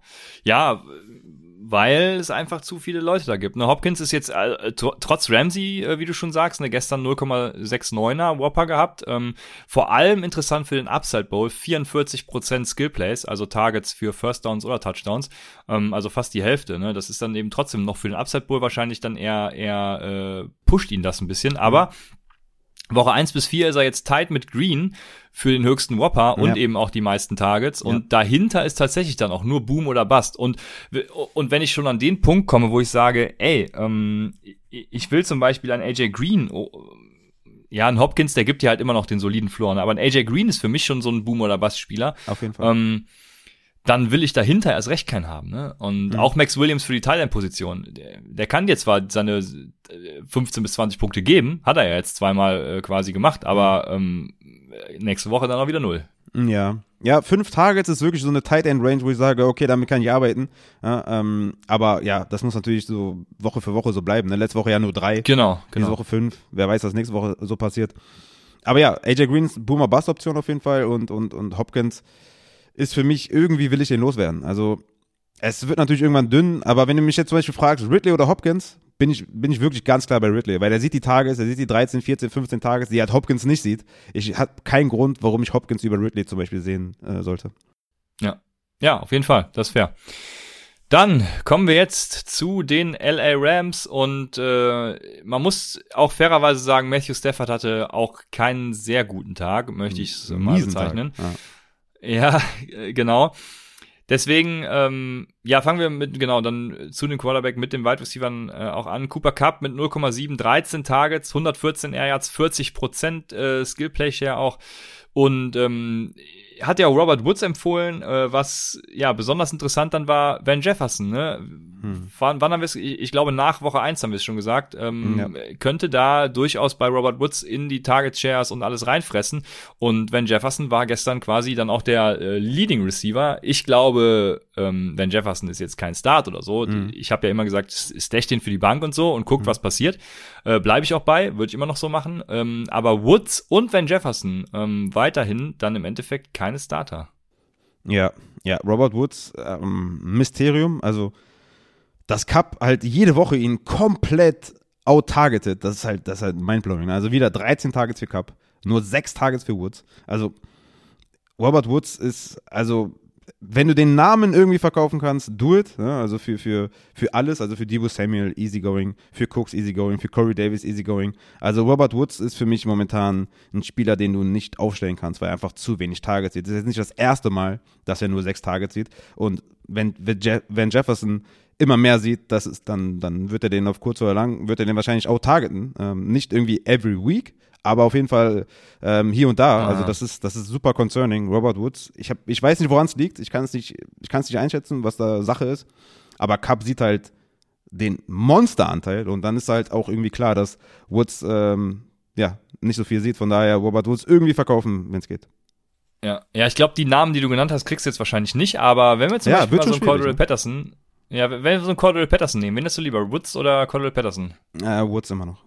Ja, da wäre ich nämlich auch dann trotzdem noch äh, bei dem Floor und der eventuellen Upside von Woods, die eben dann, wenn sie da ist, äh, sustainable ist, was Cordell Patterson im Moment nicht ist. Wobei ich ja Cordell Patterson äh, Fan im Moment bin, aber mhm, trotzdem. Wie alle. Ja, sehe seh die tatsächlich beide, ähm, ja, genau, sehe die tatsächlich beide da ja, ich, auf, auf ich glaube, was ein gutes, sagen, gutes Target ist, ist, glaube ich, Cortland Sutton. Je nachdem, was mit Bridgewater ist, äh, ist, glaube ich, Cortland Sutton ja, 1 zu 1 Trade mhm. gegen Woods, weil Sutton jetzt auch nicht äh, viele Punkte gemacht hat. Ich glaube, das ist ein, so ein gutes Target. Devonta Smith, hast du ja gesagt, kriegst du jetzt nicht mehr. Ja, das, da wird schon schwierig. Golladay hatte jetzt auch eine gute Woche, kriegst du wahrscheinlich auch nicht mehr 1 zu 1 gegen Woods, aber das sind so Targets, die ich mal anvisieren würde. Mhm. Mhm. Ja, ist fair. Ja, dann kommen wir zur Running Back Position. Ich hatte ja echt Concerns wegen äh, Rippen Injuries. Sind bei Running Backs halt immer fies, ne? Deswegen hatte ich Concerns bei Henderson und bei Melvin Gordon. Ähm, hat bei Henderson ja gar nichts äh, zu schaffen gemacht. Also Henderson ist da immer jetzt der klare Leadback gestern auch wieder gewesen. Äh, Sonny Michel hatte dann sogar äh, gefummelt und von daher Danach war er äh, komplett Daryl Henderson, wenn er ja genau, also Daryl Henderson, wenn er fit ist, dann startet ihn halt. Uh, safe und vor allem hatte der sechs Targets, ne? was halt richtig Money ist. Also Ne, wie ja. gesagt, so 14 Carries, 15 Carries, immer cool, immer nice, aber wenn du zusätzlich noch sechs Targets hast, Money. Also das, das kriegen halt nicht viele Running Backs. Von daher, David Henderson, auch da wieder schwierig bei Low zu, zu kaufen. Aber wenn es irgendwie geht, ja, wenn du, wenn du auch da wieder irgendeinen Namen hast, dann, dann versuch's auf jeden Fall. David Henderson ist für mich ein äh, Top 10 Running Back.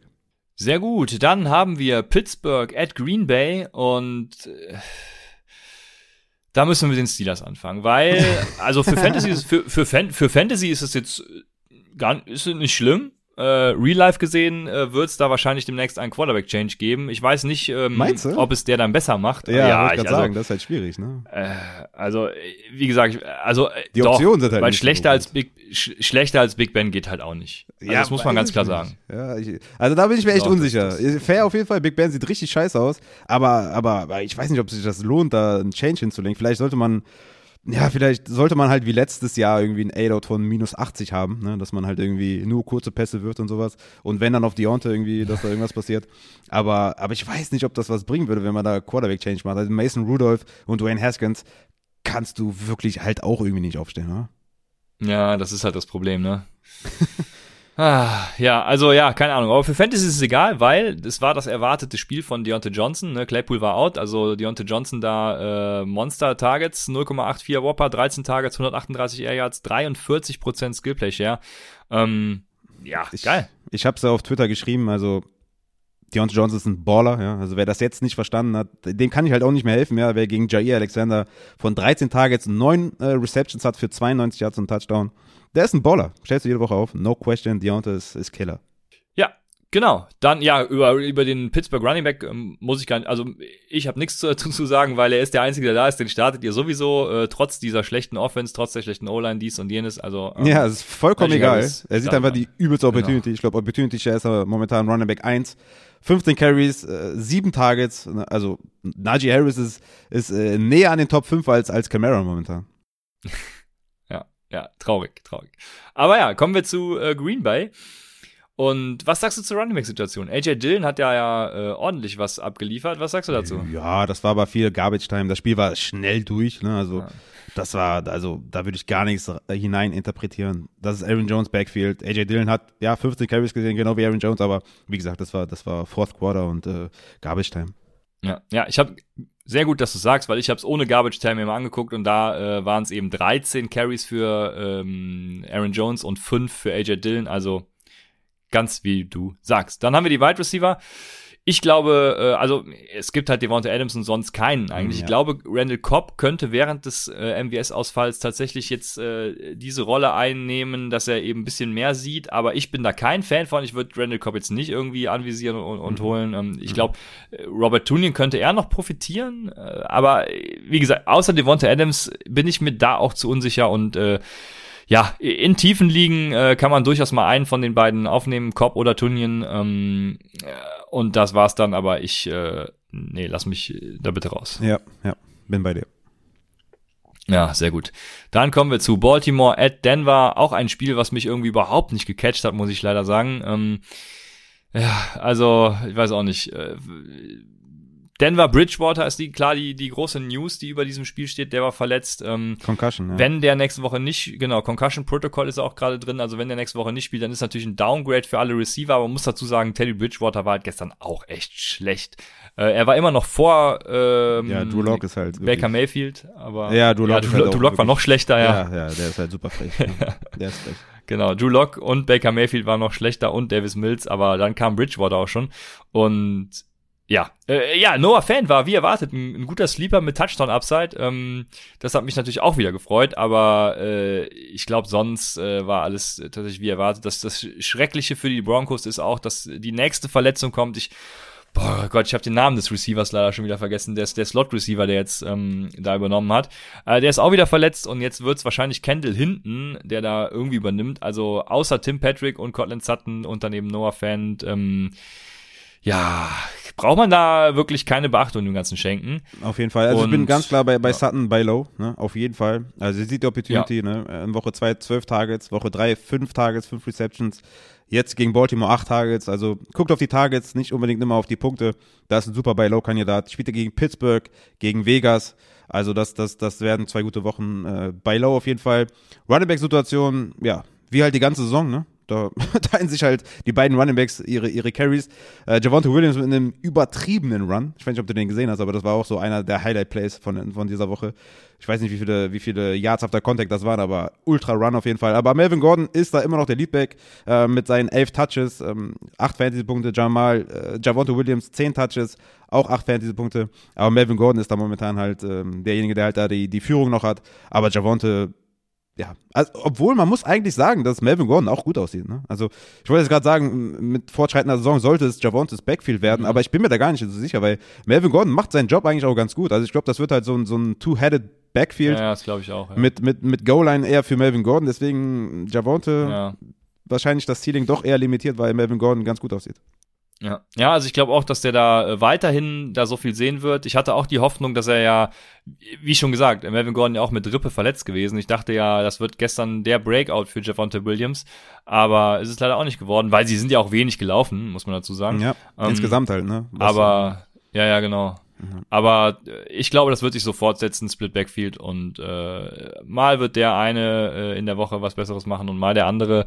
Äh, beides dann irgendwie Flexer, je nach Matchup tatsächlich dann auch und äh, jo, so geht das weiter vorwärts. Dann sind wir bei Baltimore. Hm. Ach du Scheiße. Ja. Äh, man muss sagen, bei Baltimore war meine ähm, ja, mein, mein Highlight des Spiels, dass Marquis Brown diesen Ball tatsächlich gefangen hat, der da in die Endzone geworfen wurde. Ja. Er war zwar, er hatte zwar 20 Yards um sich herum keinen Re Verteidiger, aber er, er muss den auch erstmal fangen. Das ist bei Marquis Brown nicht selbstverständlich. Ich Ja. habe fast geweint vor Freude. Ja, ja, kann ich mir gut vorstellen. Ja, Hollywood ist halt für mich so ein, so ein, so ein, ja, ich hatte ihn diese Woche auf White Receiver 32, also definitiv startable, ne, mit Devonta Smith äh, und Cortland Sutton da in einer Riege. Für mich bleibt halt, weil die Opportunity groß ist, äh, ja, er ist vielleicht schon Talent her, sind wir da nicht der große Fan, aber Opportunity Kills auch da. Er sieht die Deep Targets, er sieht die Opportunity. Hollywood ist für mich ein Spieler, den ich äh, auf jeden Fall auch jede Woche auf der Flex äh, aufstellen würde für viel Upside. Ähm, hat seine Sache ganz gut gemacht, ne? Vier Receptions, 91 Jahre Touchdown. Ähm, willst du noch über die Wide Receiver sonst reden? Weil Sammy Watkins mit äh, sieben Targets eigentlich auch ganz solide. Pro Shee mit, mit sechs Targets. Ähm, Ja, ja. Bateman ja, also ja äh, genau, zurück. wenn man genau, wenn man sich das Opportunity Rating anguckt, dann sind Watkins, äh, Duvernay, Andrews, Brown und Proshi, wie spricht man eigentlich nochmal aus? Äh, Pro, Proshi, Ja, ja. ja, sind dann alle mit gleicher Opportunity bewertet und ich bin tatsächlich froh, wenn Rashad Bateman da reinkommt und das alles durcheinander wirbelt und dann die klare Nummer eins wird. Das äh, ist so meine Oh, mein Wunschszenario und ich bin da super skeptisch ja, bei Bateman, ich glaube ja, dass ja, du bist skeptisch, okay, ich glaube ja, das passiert auf jeden Fall. Also Bateman ist meines Erachtens da die Nummer eins und Marquis Brown hat Boom oder Bust. Ne? Ich habe mich gestern für ihn tatsächlich gefreut, dass er da äh, eben ein gutes Spiel hat und äh, aber bleibt die Boom oder Bust Option. Dann kommen wir zu den Running Backs Ja. und da war ja vor dem Spiel schon klar, äh, Tyson Williams ist ein healthy scratch, also Crazy. Tyson Williams könnt ihr quasi droppen. Der Äh, beste ich Running Back von tun. allen war ein Healthy Scratch. Ja, ja, also Murray ist der Leadback. Mehr habe ich nicht zu sagen. Murray ist halt super unsexy Leadback, ja. Ja, ähm, ich weiß gar nicht, was ich sagen soll. Also Latavius Murray, Le'Veon Bell Ja. war jetzt active, vier Carries, elf Yards, äh, Freeman ist auch noch da. Also Vintage Freeman, Vintage Bell, Vintage Murray, nice. Also Boah, ich was weiß, das für ein Backfield vor vier Jahren gewesen wäre. ja, wie teuer vor allem. Ähm, also, also Tyson Williams ist der beste Running Back von den allen, keine Frage. Aber gut, wir, ne, wie, wie, er schon über die ganze Offseason und jetzt auch In-Season merkt, wir können die Coaches ja nicht beeinflussen von hier aus. Ne? Ähm, von daher Tyson Williams, äh, ich hoffe, dass sie, ja, obwohl die Hoffnung ist eigentlich auch weg. Also wenn der Tavis Murray da 18 Carries sieht, Ja. 59 Yards, in welchem Szenario sollten die Tyson wieder aktivieren? Ich weiß es nicht. Sie, sie vertrauen ihm anscheinend nicht, wollen lieber die Veterans haben, die halt keine Fum Fumbles vielleicht produzieren, die vielleicht ein bisschen geschulter sind im Passblocking und sowas. Was ja auch fair ist im Endeffekt. Aber ähm, Tyson ist der beste Runner von allen, aber spielt nicht. Ähm, der Tavis Murray ist halt super unsexy auf der Flex, aber in Consideration kann man den auf jeden Fall schon ziehen. So ist es. Dann kommen wir zu Tampa Bay at New England. Und Playoff Lenny, Playoff Lenny war zurück. Wir haben es äh, projected und dann macht Ronald Jones den Ich Touchdown. habe mich so abgefuckt, ne? Weil ich habe Fournette in zwei Matchups gebraucht. Äh, in einem habe ich mit zwei Punkten verloren. Da, äh, schöne Grüße an Kyle Van Neu, der in so einer richtig geilen Wheel Road von Fournette. Das waren, glaube ich, so wahrscheinlich 40 Yard Reception wäre das gewesen, weil Van Neu, ja, also Fournette ist schon nicht schnell, aber Van Neu ist halt noch langsamer. Und hat einfach äh, Pass Interference äh, forciert. Das wäre ein geiler Catch gewesen, hätte ich mein Matchup gewonnen. Ja, Ronald Jones, danke dir auf jeden Fall auch, weil äh, Fournette, ja, nice. 20 Carries, 91 Yards, 3 Receptions, 47 Yards, also 15 Fantasy-Punkte in half PPA. Fein auf jeden Fall. Sollte Bernard weiter fehlen, ist Fournette auf jeden Fall Ja, ein ja. Running Back 2 und den startest du safe. Ganz klar. Auf jeden Fall. Ähm, ja, dann kommen wir zu den äh, Wide Receivern. Da ist äh, Evans immer noch der, der, der Whopper-Leader mit 0,62, 12 Tages, 129 Air Yards. Ich wurde auch gestern gefragt, wer wohl der Nutznießer von, vom Gronk-Ausfall ist. Ich habe dann gesagt, ja, puh, hoi, hoi, hoi. Ähm, Im Zweifel äh, O.J. Howard oder An äh, Antonio Brown. Na klar, äh, das äh, war er ja auch im Endeffekt, aber ähm, es war dann eben nicht, es, genau, es war nicht O.J. Howard, sondern es war tats- tatsächlich Cameron Braid. Äh, ja, aber also äh, Godwin auch mit einer Down Week, das hast du halt bei Tampa, ne? Wenn du Ja. einen Tampa Receiver startest, äh, für für mich ja außer außer Mike Evans, wobei der ja auch schon seine Down Wochen hatte, also ähm, du kannst halt du du musst halt immer auch mit dem Risiko leben, dass diese Woche dabei ist. Nächste Woche hat Chris Godwin dann eben schon mal ähm, auch wenn der er ist downtrending, aber darauf würde ich gar nichts geben, weil nächste Woche kann es schon wieder ganz anders aussehen. Antonio Brown hat dann wieder nur zwei Punkte und Ja. äh, Evans und Godwin führen das Ganze an oder wie auch immer, ne? Also das ist halt bei Tampa Bay so, ja. Ja, fair auf jeden Fall für mich ganz klar, dass du halt alle spielst jede Woche. Ne? Also du spielst einen Evans, du spielst einen AB, der jetzt auch wieder elf Tages gesehen hat, spielst Godwin. Ne? Also für mich interessant tatsächlich, dass Cameron Braid eins zu eins die Gronk-Rolle gesehen hat. Ich habe jetzt gedacht, okay, vielleicht profitieren die Wide Receiver davon ein bisschen. Gar mhm. nicht irgendwie. Cameron Braid hat die Targets von Gronk gesehen. Ja, Wide Receiver ist halt, bleibt halt so, ne? Wenn du da drei Stück hast, die halt alle gut sind, dann wird halt auf kurz oder lang immer einer ja, ein bisschen eine Down Week haben. Ein bisschen, Gottman hatte ja wenigstens sieben Punkte. Ja. Das jetzt war jetzt, hat jetzt nicht reingeschissen komplett. Naja. Aber ähm, einer wird halt immer ein bisschen untergehen. Das wird halt so sein, aber du startest halt alle jede Woche. So ist es. Dann ähm, haben wir New England und bei New England, ja, ich, also ich weiß nicht, ob wir darüber sprechen müssen, weil es war ja eigentlich klar, dass gegen Tampa Bay keine Rushing Attempts äh, groß zum Ziel, zum Erfolg führen werden. Ne? Deswegen hatten sie ja auch nur äh, ja, jeweils einen hatten irgendwie alle Running Backs, äh, Damien Harris noch vier gehabt. Also ähm, also war im Endeffekt klar, jetzt, jetzt hat Damien Harris natürlich ein easy Schedule, was äh, jetzt folgt ja, die nächsten Wochen. Also von daher äh, würde ich mir da überhaupt keine Sorgen machen. Und ja, du sagst es gerade schon, weil Madin aus dem Discord fragt, würdest du ihn traden und wenn ja, gegen wen? Und du würdest eher für ihn traden, so wie ich dich gerade verstanden habe. Ich würde für ihn traden, ja, auf jeden Fall. Ähm, er ist der Leadback äh, in, in positiven Gamescripts. Ähm, also die hatten jetzt halt harte Wochen, ne? deswegen kam da halt nicht viel rüber. Ja, also ja. gegen New Orleans haben die halt, sind die abgekackt, gegen Tampa Bay natürlich jetzt abgekackt. Gegen Houston erwarte ich eine sehr, sehr gute Woche. Da ist er auf jeden Fall ein Starter. Ja, bei diesen, ähm, wir versuchen ja immer eine Range mitzugeben, ne? das ist ja auch ganz gut, glaube ich, da können die Leute sich sehr gut daran, äh, dran orientieren für mich ist halt ähm, das relativ schwierig, bei ihm einen Case zu finden. Ich würde zum Beispiel einen Zach Moss, ja, also der jetzt auf jeden Fall mehr Punkte gemacht hat als Damien Harris, den würde ich mhm. zum Beispiel abgeben für, für, äh, für einen Damien Harris. Danach wird es halt schwierig, weil du kriegst halt, einen Hand würde ich halt nicht abgeben. Daryl Henderson nicht abgeben, Chase Edmonds, Mitchell, Clyde edwards Anthony Gibson, Mike Davis, sind trotzdem alle über ihm. Er ist halt trotzdem ein Low-End Running Back 2, den du halt aufstellst. Aber das ist schon die Range, wo es halt relativ unsexy wird. Ähm, der hat einen guten Floor, hat wenig Upside, aber es gibt nicht viele Running Backs, die ich dafür traden würde. Wie gesagt, wenn man da jetzt irgendwie, ja, ja, ein Zach Moss, das ist schon, glaube ich, so eine gute, eine gute Range, glaube ich. Ja, das finde ich tatsächlich auch. Ja, und wie du schon sagst, ne, er hat guten Floor, keine Upside, weil eben auch Brandon Bolden da den, äh, die, die James White-Rolle als Receiving Back einnimmt. Ähm, das war aber auch zu erwarten, muss man ja ganz fairerweise sagen. Äh, du draftest Damien Harris nicht für seine Receiving Skills. Ähm, dementsprechend, yo, also ich, ich würde ihn auch nicht traden, ähm, würde auch auf ihm sitzen bleiben in, im Endeffekt. Äh, zum Beispiel, ähm, Tja, also mir, mir würde jetzt auch tatsächlich gar kein Trade-Target einfallen. Ja, also, vielleicht auch irgendwie sowas wie Trey Sermon, ja, wo man jetzt auf jeden Fall Angst haben muss vor Elijah Mitchell, ja, dass man da vielleicht einen Trade einfällt. ja. kann. Weißt du, was ich machen würde bei, bei Damien Harris? Ich würde halt so einen Wide Receiver Trade machen, so ein 1 zu 1 Trade, wo man sich vielleicht minimal verschlechtert mhm. und dazu noch einen Damien Harris nimmt und sagt, so nach dem Motto, ja, guck mal, der ist ja, der macht ja gar nichts, so, der macht halt irgendwie drei Punkte seit zwei Wochen. Den nehme ich noch mit dazu. Mach, hast ein minimales Downgrade auf Wide Receiver, kriegst aber noch Damien Harris dazu. Ja, ich, ich nehme noch deinen Schrott, dann kannst du dir einen vom Wafer holen und hast einen Bankplatz frei. Ja, ja, ja ich, das, ich tue dir noch einen Gefallen. Die, die Raffer-Taktik, ja, ja, Richtig. Sehr, gut, genau, ja. So sieht's aus. ja, ich glaube, bei Damien Harris ist den Leuten schon klar, dass es jetzt gegen Tampa Bay nicht, äh, naja gut, vielleicht hört auch nicht jeder Upside, also man kann es mal versuchen. Aber ja, mir würde auch keiner einfallen, Damien Harris, äh, ganz klar, ähm, halten. Dann haben wir die Wide Receiver. Jacoby Myers auch wie erwartet, äh, 0,65er Whopper, 12 Targets, 68 Air Yards, 30% Skill Play Share und er bleibt weiterhin ohne Touchdown. Schade, schade. Ja, ähm, ja stimmt.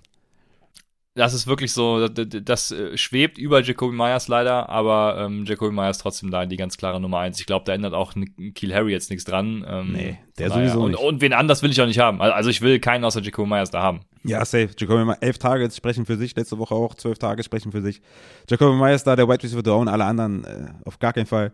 Was machst du bei den Tight Ends? Hunter Henry, ja, das fünf ist. Targets, Jonas hm. Smith, mh, fünf Targets. Wen siehst du davor? Ja, das ist, äh, glaube ich, auch Woche für Woche so unterschiedlich, ne? Ähm, ich hatte ja anfangs vermutet, dass es Hunter Henry ist, dann war es mal John Smith. Ähm, jetzt finde ich Hunter Henry wieder so ein bisschen sexier. Also das, das, das, das gibt sich Woche für Woche ja. dann die, die Klinke in die Hand irgendwie. Äh, ja. Wen ich da, ja, weiß ich nicht. Also es sind beides auf jeden Fall Streamer, die man mal reinschmeißen kann. Äh, deswegen, äh, für die Receiver Flex wahrscheinlich eher sogar nicht, weil da ist mir dann nee. die Upside zu limitiert mhm. und der Floor eben auch zu gering, weil es auch basten kann. Mhm, ja. ähm, deshalb da eher nicht, aber ja, für die Teilposition auf jeden Fall Streamer. Ja, ja, genau. Deswegen gibt es ja auch Receiver Flex Rankings dieses Mal.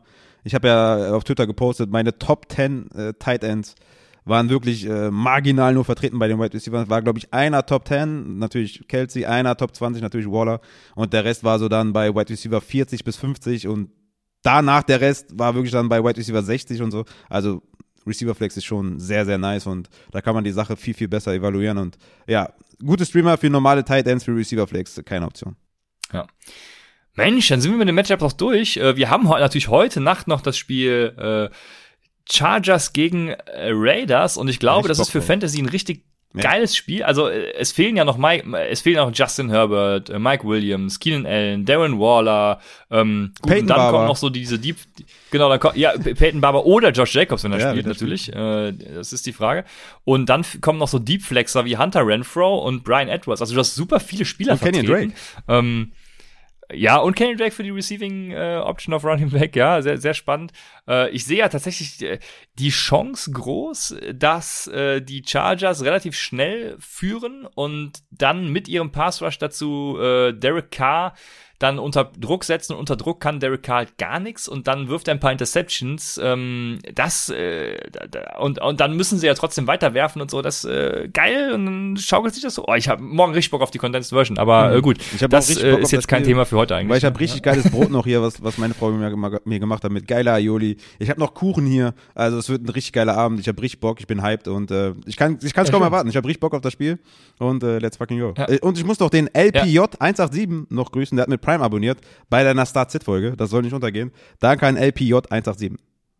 Wo siehst du das denn immer? Ich habe das dann gar nicht äh, gesehen. Das, äh, ja, ich habe nebenbei, naja. wenn ich live gehe, habe ich noch mein Handy und Twitch offen. Ähm, und du kannst auch nachher noch äh, bei Streamlabs, beziehungsweise, ja, zeige ich dir mal, kannst du auch noch sehen. Ja, ja äh, Raphael, du Technikfreak. Ja, ich sag's dir. Ja. Das ist ganz das Endlevel hier bei mir mittlerweile. ja, sehr geil. Ja, ähm, ja, ich brauche noch 20 Punkte von Mike Evans, das äh, von äh, Mike Williams, aber das, das läuft schon. Ja, bei mir ist bei mir ist alles so. durch. Äh, hier auch nochmal der Hinweis für alle. Ne? Ich gehe in einer Liga 0-4. Das ist natürlich äh, richtig beschissen, ist aber ein gutes Team. Ich bin super zufrieden, ich bin gut aufgestellt. Ich habe einmal mit 0,3 Punkten oder 0,5 Punkten ver verloren, einmal gegen den Highest äh, Spieler verloren. Alles ist gut, ich bin super fein. Ähm, denkt immer dran, wer 0-4 ist, kann ganz schnell 4-4 gehen und wer 4-0 ist, kann ganz schnell 4-4 gehen. Von daher, alles ist gut. Wir haben dieses Jahr eine Woche mehr Zeit, um uns für die Playoffs zu qualifizieren. Natürlich müssen wir langsam anfangen zu gewinnen. Ne? 0-5 wäre jetzt echt nicht nice so. Aber äh, verliert die Hoffnung nicht, bleibt am Ball, äh, Waiver Targets, Trades kämpfen, kämpfen, kämpfen. So ist es. Ist das, ist doch die schönste Geschichte, wenn man vom 0-4 später noch irgendwie einen Sprung in die Playoffs schafft. Und soll mir, soll mir einer das, sagen, äh, dass es nicht passiert? Also, wir haben ja letztes Jahr sogar 0-6 Teams gehabt, wo ja. Leute uns geschrieben haben, ey, ich bin 0-6 gegangen, aber dank euch habe ich weitergekämpft, habe Trades gemacht, habe Waiver Wire Claims eingereicht und habe die Liga noch gewonnen. Also, das gibt's. Deswegen aber nur der Hinweis für, für Leute, die, die neu dabei sind. Äh, wir, ne, wir haben auch eine wachsende Hörerschaft. Bleibt am Ball, das ist sehr, sehr wichtig. Und selbst wenn ihr irgendwie 0-7 geht, ja, dann könnt ihr auf jeden Fall langsam abhaken. Aber seid ein cooler Teammate, ne? Macht immer noch Waiver Claims, ja, stellt ja, immer genau. noch auf. Auch sehr, sehr wichtig. Ja, ich hab, äh, muss mich für die Summer League entschuldigen. Ich habe dadurch, dass ich gestern live gegangen bin, tatsächlich dann noch vergessen, äh, einen Outspieler rauszu. Ich glaube, es war Chase Claypool, genau. Ähm, der, der, da habe ich mich heute den ganzen Tag richtig schlecht für gefühlt. Ich glaube, es hätte so nichts am Ausgang des Matchups geändert, Immerhin. aber ich habe mich richtig schlecht gefühlt und so soll es euch nicht, natürlich nicht gehen. Ähm, dementsprechend, yo. Dann kommen wir jetzt zu den Wire Targets. Wir haben ja eigentlich schon alle besprochen äh, gerade eben, aber wir führen das jetzt nochmal hier schön ähm, detailliert auf. Und wir haben noch eine Frage von Martin äh, 2 Peters. Der fragt nämlich, äh, passend zu Wire Targets auf Quarterback, soll ich für Lance bieten, wenn äh, ein Quarterback wie Tom Brady, Cousins, K oder Darnold äh, noch, äh, wenn man den hat, schreibt er sogar, okay, äh, und die anderen äh, Boah, jetzt ist ja, diese Frage ist aber sehr ähm, ich, komisch ich raff, gestellt. Ich oder ich habe sie komisch. Ich verstehe es auch nicht. Okay. Also, er, er will, glaube ich, einfach nur wissen, ob man in einer ganz normalen Standardliga Trey Lance aufnehmen soll. Geld dafür bezahlen soll. Hm. Wenn du auch einen Kirk Cousins umsonst kriegen kannst, glaube ich. Wenn das die Frage ist, ich versuche auch gerade zu verstehen, was er meint. Ähm, also wenn das die Frage ist, dann würde ich nicht viel ausgeben für Lance, dann würde ich immer noch Easy Cousins nehmen oder K oder Brady. Also wenn Brady auf dem Waiver ist, easy nehmen. Wenn er, also würde ich ja für jeden Quarterback vielleicht zwei Dollar bieten und gucken, wer zu mir kommt. Wenn du jetzt jeden hast davon, macht der gar keinen Sinn. Wenn du Brady, Cousins, K und Donald hast, dann macht es keinen Sinn für Lance zu bieten. Ähm, Deswegen, ich verstehe die Frage nicht so ganz, aber sagen wir einfach mal, du hast jetzt momentan keinen oder du hast jetzt irgendwie einen Cousins, wo du jetzt unzufrieden warst, ja, setzen wir das mal voraus dann würde ich jetzt für Lance nicht viel bieten, weil du weißt ja nicht, wie lange der spielen wird. Ne? Also wenn er jetzt nur zwei, zwei Spiele spielt und dann wieder Garoppolo, hast du ja umsonst Geld ausgegeben. Und Cousins ist ein guter, guter Quarterback, der wird nächste Woche wieder ganz anders aussehen. Von daher würde ich für Lance jetzt tatsächlich in One QB ja, vielleicht 5% oder so bieten, wenn du ihn unbedingt haben willst, aber ich wäre jetzt auch nicht traurig, wenn ich ihn nicht bekomme. Also ich würde gar nichts für Lance bieten. Ja, ich lasse den auch gerne auf dem Welfare liegen, ja, weil ähm, vor allem, wenn Trent Williams da jetzt äh, out ist und dann irgendein Backup gegen Chandler Jones ran muss, da habe ich äh, wirklich arge Bedenken tatsächlich nächste Woche. Ähm, ja, das finde ich nicht so sexy. Aber die Running Backs, die sind äh, wahrscheinlich äh, ganz ja, passabel, weil wir haben natürlich am Anfang gesagt, äh, David Montgomery hat eine Knieverletzung, je nach sch ja, Schwere der Verletzung äh, müssen wir Damien Williams erwähnen. Wenn Monty tatsächlich, ja, sagen wir mal, äh, predicted ist, dass er, keine Ahnung, zwei, drei, vier Wochen vielleicht auch ausfällt, was, wie viel blätterst du für Damien Williams hin? Also erstmal, Terry Cohen ist noch auf POP, ne, bis Woche 6. Also Damian Williams wird da halt wirklich die, die Workload bekommen. Ähm, wird auf jeden Fall ein Running Back 2 sein, wird ein Starter sein. Ähm, kommt da auch wieder drauf an, wie gut seid ihr aufgestellt.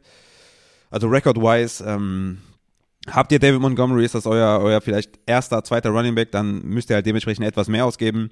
Aber ich würde halt bei diesen normalen Running Back 2, wie wir es jetzt bei Tuba Hubbard sehen, wie wir es bei Damien Williams äh, jetzt wahrscheinlich sehen werden, oder Elijah Mitchell gesehen haben, würde ich nicht komplett ausrasten. Also ich würde bei einem Pollard, äh, der ist wahrscheinlich auch nicht mehr vergeben, aber da würde ich komplett ausflippen, weil der wird dann Workhorse sein und in einer guten Offense und so weiter. Damien mhm. Williams ist halt immer noch bei den Bears, der wird durch seine Opportunity leben, aber klar, 20 bis 25 Prozent kann man auf jeden Fall bieten, wenn ihr komplett desperate seid. Und wie ich zum Beispiel in der Hörerliga für Chuba Hubbard halt ausgeben musste, weil ihr musstet gewinnen, ich habe trotzdem nicht gewonnen, aber ihr müsst halt das, das ähm, ähm, die Wahrscheinlichkeit erhöhen und die erhöht ihr, wenn ihr einen Running Back 2 bekommt vom Waiver Wire, kann ich auch verstehen, wenn ihr da 50, 60 Prozent bietet. Also da ist eine große Range, es kommt natürlich auch auf die Teammates an. Ähm, sind die aggressiv, sind die eher schläfrig, ja, dann kannst du auch 10 Prozent bieten und den bekommen. Es kommt auf sehr, sehr viele Faktoren drauf an, aber Damien Williams ist ein Running Back 2. Was du jetzt damit anfängst und wie viel du bieten willst, liegt dann letztendlich auch an dir. Ich sag von 20 Prozent bis 50 Prozent bin ich mit allem fein. Ja, ja, dann haben wir natürlich noch, ähm, wenn Joe Mixon aus, wir haben ja wieder so eine geile Aussage. Joe Mixon äh, kann von einer Woche äh, bis Karriereende alles sein. ja. Weil, ja, äh, Zach Taylor äh, lässt sich dazu keine Aussage hinreißen. Und wenn wir dann so eine Situation wie letztes Jahr haben, ja, Brust Mahlzeit. Ich vermute, es ist nicht so schlimm, ähm, aber wir werden sehen. Also dann ist Samaji P. Ryan natürlich auch eine Option, wobei das natürlich wieder unsexy als Damien Williams ist, Absolut. weil da auch Chris Evans dann noch rein Perfekt. spielt und das genau. ist eben ja genau das, was du eben gesagt hast. Also, ja, ja. ja. genau. P. Ryan wäre zum Beispiel jemand, wo ich sage, 8 bis 10 Prozent oder was, ne? Es wird dann eher, eher halt ein Split Backfield als jetzt irgendwie bei, bei Damien Williams, der der klare Leadback sein wird, Workhorse sogar. Äh, von daher wäre ich bei P. Ryan viel, viel vorsichtiger und da würde ich selbst als Desperate Team maximal 10 Prozent, also wirklich maximal. Ähm, lieber dann Chris Evans vielleicht für 0 Dollar nehmen, als P. Ryan für, für 30 oder so. Ja. Ja, und die nächste Abstufung dazu ist dann noch Jerry Patterson, wenn Anthony Gibson ausfällt und da bleibt es dann bei höchstens 5% oder so wahrscheinlich. Ähm, jo, also mein Ranking wäre, äh, Kenneth Gainwell ist immer noch äh, gut vorhanden teilweise, das was, was mich wundert. Deswegen Kenneth Gainwell, äh, Damien Williams, wenn Montgomery, je nachdem wie lange er ausfällt, eventuell tauschen das Ganze, dann Latavius Murray und dann kommen eben die ganzen, also Samaji P. Ryan, Jerry Patterson und Brandon Bolden natürlich als James White Ersatz, aber oh, das ist schon alles nicht mehr so sexy, wie es am Anfang der Saison dann war. Ne? Also Damien Williams könnte da tatsächlich das äh, sexyste sein, wenn ja. Montgomery länger ausfällt. Ja, ja. Dann haben wir Wide Receiver. Ja, ich wollte sagen, dass ich, ja, äh, ist Damien dann, Williams ja? Äh, klar Sorry. vorne sehe. Also Waiver Priority Nummer eins. Uh, vor allem mhm. je nachdem, wie lange Montgomery ausfällt. Aber es scheint schon eher ja, genau, Richtung zwei Wochen ja. zu laufen, als irgendwie nur zu einem Spiel oder sowas. Danach Kenneth Gainwell, safe, Latavius Murray, ja, wie du gesagt hast, in der Reihenfolge bin ich bei dir. Okay. Ja, dann haben wir Wide Receiver. Daniel Mooney ist scheinbar auch immer noch äh, gar nicht so sexy anerkannt. Also Daniel Mooney wäre meine absolute Priority 1 tatsächlich. Ähm, dann haben wir auch noch LaVisca Chenol, der hat ja am Donnerstag schon gespielt und hat da, äh, dadurch, dass DJ Chark jetzt ausfällt, ne, sieht da eben dann auch einiges an Targets. Was sagst du zu dem? Wie viel würdest du für den hinblättern, wenn er auf dem Wire liegt? Ich hatte tatsächlich in der Money League, stand ich vor der Entscheidung, Callaway oder LaVisca Chenol zu droppen, vor dem Spiel, also bevor Chark aus war. Und ich mhm. habe Callaway gedroppt, also war eine gute Entscheidung. Ähm, ja, ein Glück, ja. Ja, ich würde trotzdem nicht so viel ausgeben tatsächlich, weil ich da immer noch von der Offense nicht so überzeugt bin. Ähm, aber 5 bis 7 Prozent ist durchaus fair. Wen ich lieber haben würde, wäre tatsächlich Jameson Crowder, weil ich glaube, der wird mehr Targets sehen Ja. über die Saison hinaus. Ich werde eher bei Crowder. Ähm, da würde ich aber auch eher so diese 7 bis 10 Prozent Range sehen, also auch nicht viel, viel mehr als bei LaVisca Chenault.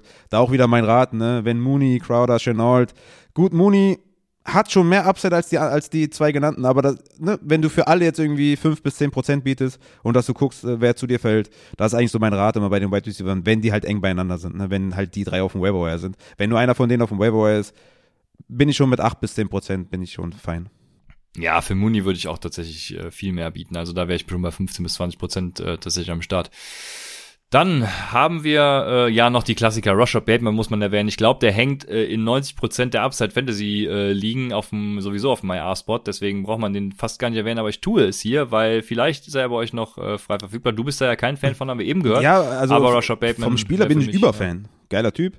Ähm, ja, die Opportunity gefällt mir einfach nicht. Also, wenn alle Wide Receiver bisher da ihre sechs, Mhm. Ja, sieben fair. Targets sehen und dann kommt noch Bateman dazu, Mhm. ähm, dieses Big Play-Potenzial sehe ich eher bei Hollywood. Ähm, ich glaube, das wird Watkins eher wehtun, wenn Bateman zurückkommt. Also, es wird allen wehtun insgesamt halt. Ähm, ich werde wirklich bei Mooney, Crowder, Chenault sehe ich über Bateman, weil ich glaube, dass die alle mehr Opportunity sehen Ja. werden als Bateman. Ja, ja, genau. Also das, äh, ja, ich, ich, ja, also Bateman ist eine schwierige Personalie, ne? Wenn der jetzt die ganze Saison fit gewesen, also die ganze Vorbereitung auch mitgemacht so, hätte ja. und ähm, äh, genau, dann hätte ich auch vor der Saison schon schon gesagt, ey, stecht euch den, aber jetzt, äh, ja, ich, ich sehe das Risiko und kann das durchaus verstehen, wenn man das äh, dann so handhabt. Dann haben wir noch Kadarius Tony, Van Jefferson, das sind so Stashs in ganz tiefen Ligen, also ähm, Van Jefferson, wenn ihr uns zugehört habt, dann habt ihr den sowieso schon im Kader. Äh, von Wie ich in der Hörerliga. Trade-Angebote bitte raus. Ja, sehr, sehr gut. Dann äh, haben wir noch Tight Ends, also haben wir ja auch schon besprochen, äh, aber Dawson Knox und Dalton Schulz sind ähm, Streamer, die man ja durchaus mal aufnehmen könnte, äh, vor allem weil Dalton Schulz Rolle sich eben in Woche 4 tatsächlich jetzt auch verändert hat und er der Lead Tight End ist. Ja.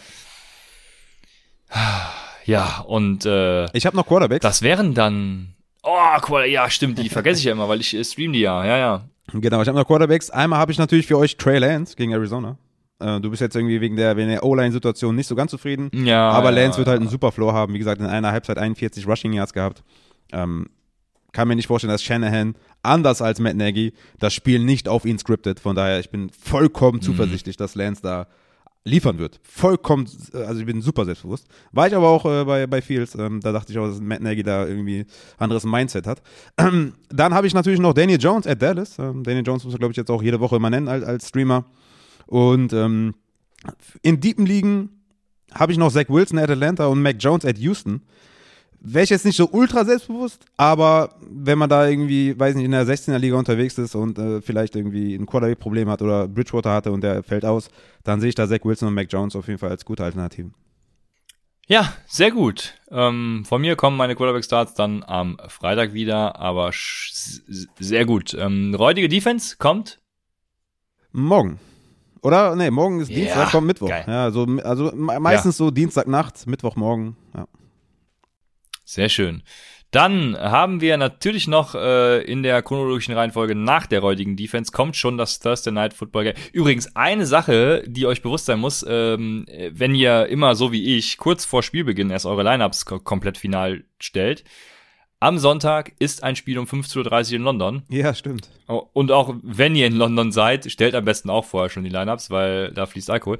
Aber ähm, ja, ähm, se- seid euch dessen bewusst. Be aware. So, Thursday Night Football, äh, Los Angeles Rams at Seattle. Killer. Ähm, Super. für mich ist das eine klare Sache. Also, also du startest Henderson und Carson, wenn er fit ist, dann startest du Metcalf, äh, Cup und äh, je nach Fitnessgrad auch Lockett. Und ähm, Start ist alle. dann hört's bei mir auch schon auf, ja. also Start ist alle. Okay, Start ist du willst auch. Robert Woods starten, ja? Ja, hm, okay, fair. Fair, Christian, der war jetzt. Okay, ja, Woods ist natürlich jetzt. ja, safe. Das ist fair. Habe ich jetzt ähm, gar nicht mehr dran gedacht, dass der. Ja, klar. Woods ist da, ja. Kommt am Donnerstag in den Livestream, dann gehen wir mal die, die Spieler durch. Rankings kommen natürlich am Mittwoch. Ja, genau. Ja, anders kann es nicht sagen. ne? Ich kann jetzt nicht sagen, sitte den, ne, Ja. weiß ich nicht, wenn ihr Tim Patrick als Alternative Ja, habt, das stimmt. Ja. den ich ja auch ganz gut finde, nur da würde ich halt immer noch Woods nehmen. Ja, von daher kommt Ja, der ja. Livestream, dann besprechen wir das Ganze, guckt euch die Rankings an. Woods ist halt immer noch ein Flexer auf jeden Fall. Ne? Ja, das ist halt auch ein, eigentlich ein gutes Matchup. Ne? Also wow, es ist so schwer, ne? Es, diese guten Spieler zu benchen, wirklich auf die Bank zu setzen, das ist halt ultra schwer. Kommt ein Livestream, da werden die harten Entscheidungen getroffen. Aber ich würde, so grob würde ich sagen, startet alle auch Higby. Ähm, ja, Titans bei Seattle nicht, aber sonst im Grunde genommen kann man eigentlich alle starten. Sehr gut. Ja, dann hätten wir das auch geklärt und wir sind durch mit unserem Take M Tuesday äh, für die Woche 5. Wir hören uns dann, beziehungsweise ihr hört Raphael dann am Thursday Night Game äh, live äh, für die letzten Start-Sit-Entscheidungen davor. Und ähm, ja, uns beide hört ihr dann wieder am Freitag, beziehungsweise Samstag dann als Podcast, ähm, ja, als Upside, der Fantasy Football Podcast.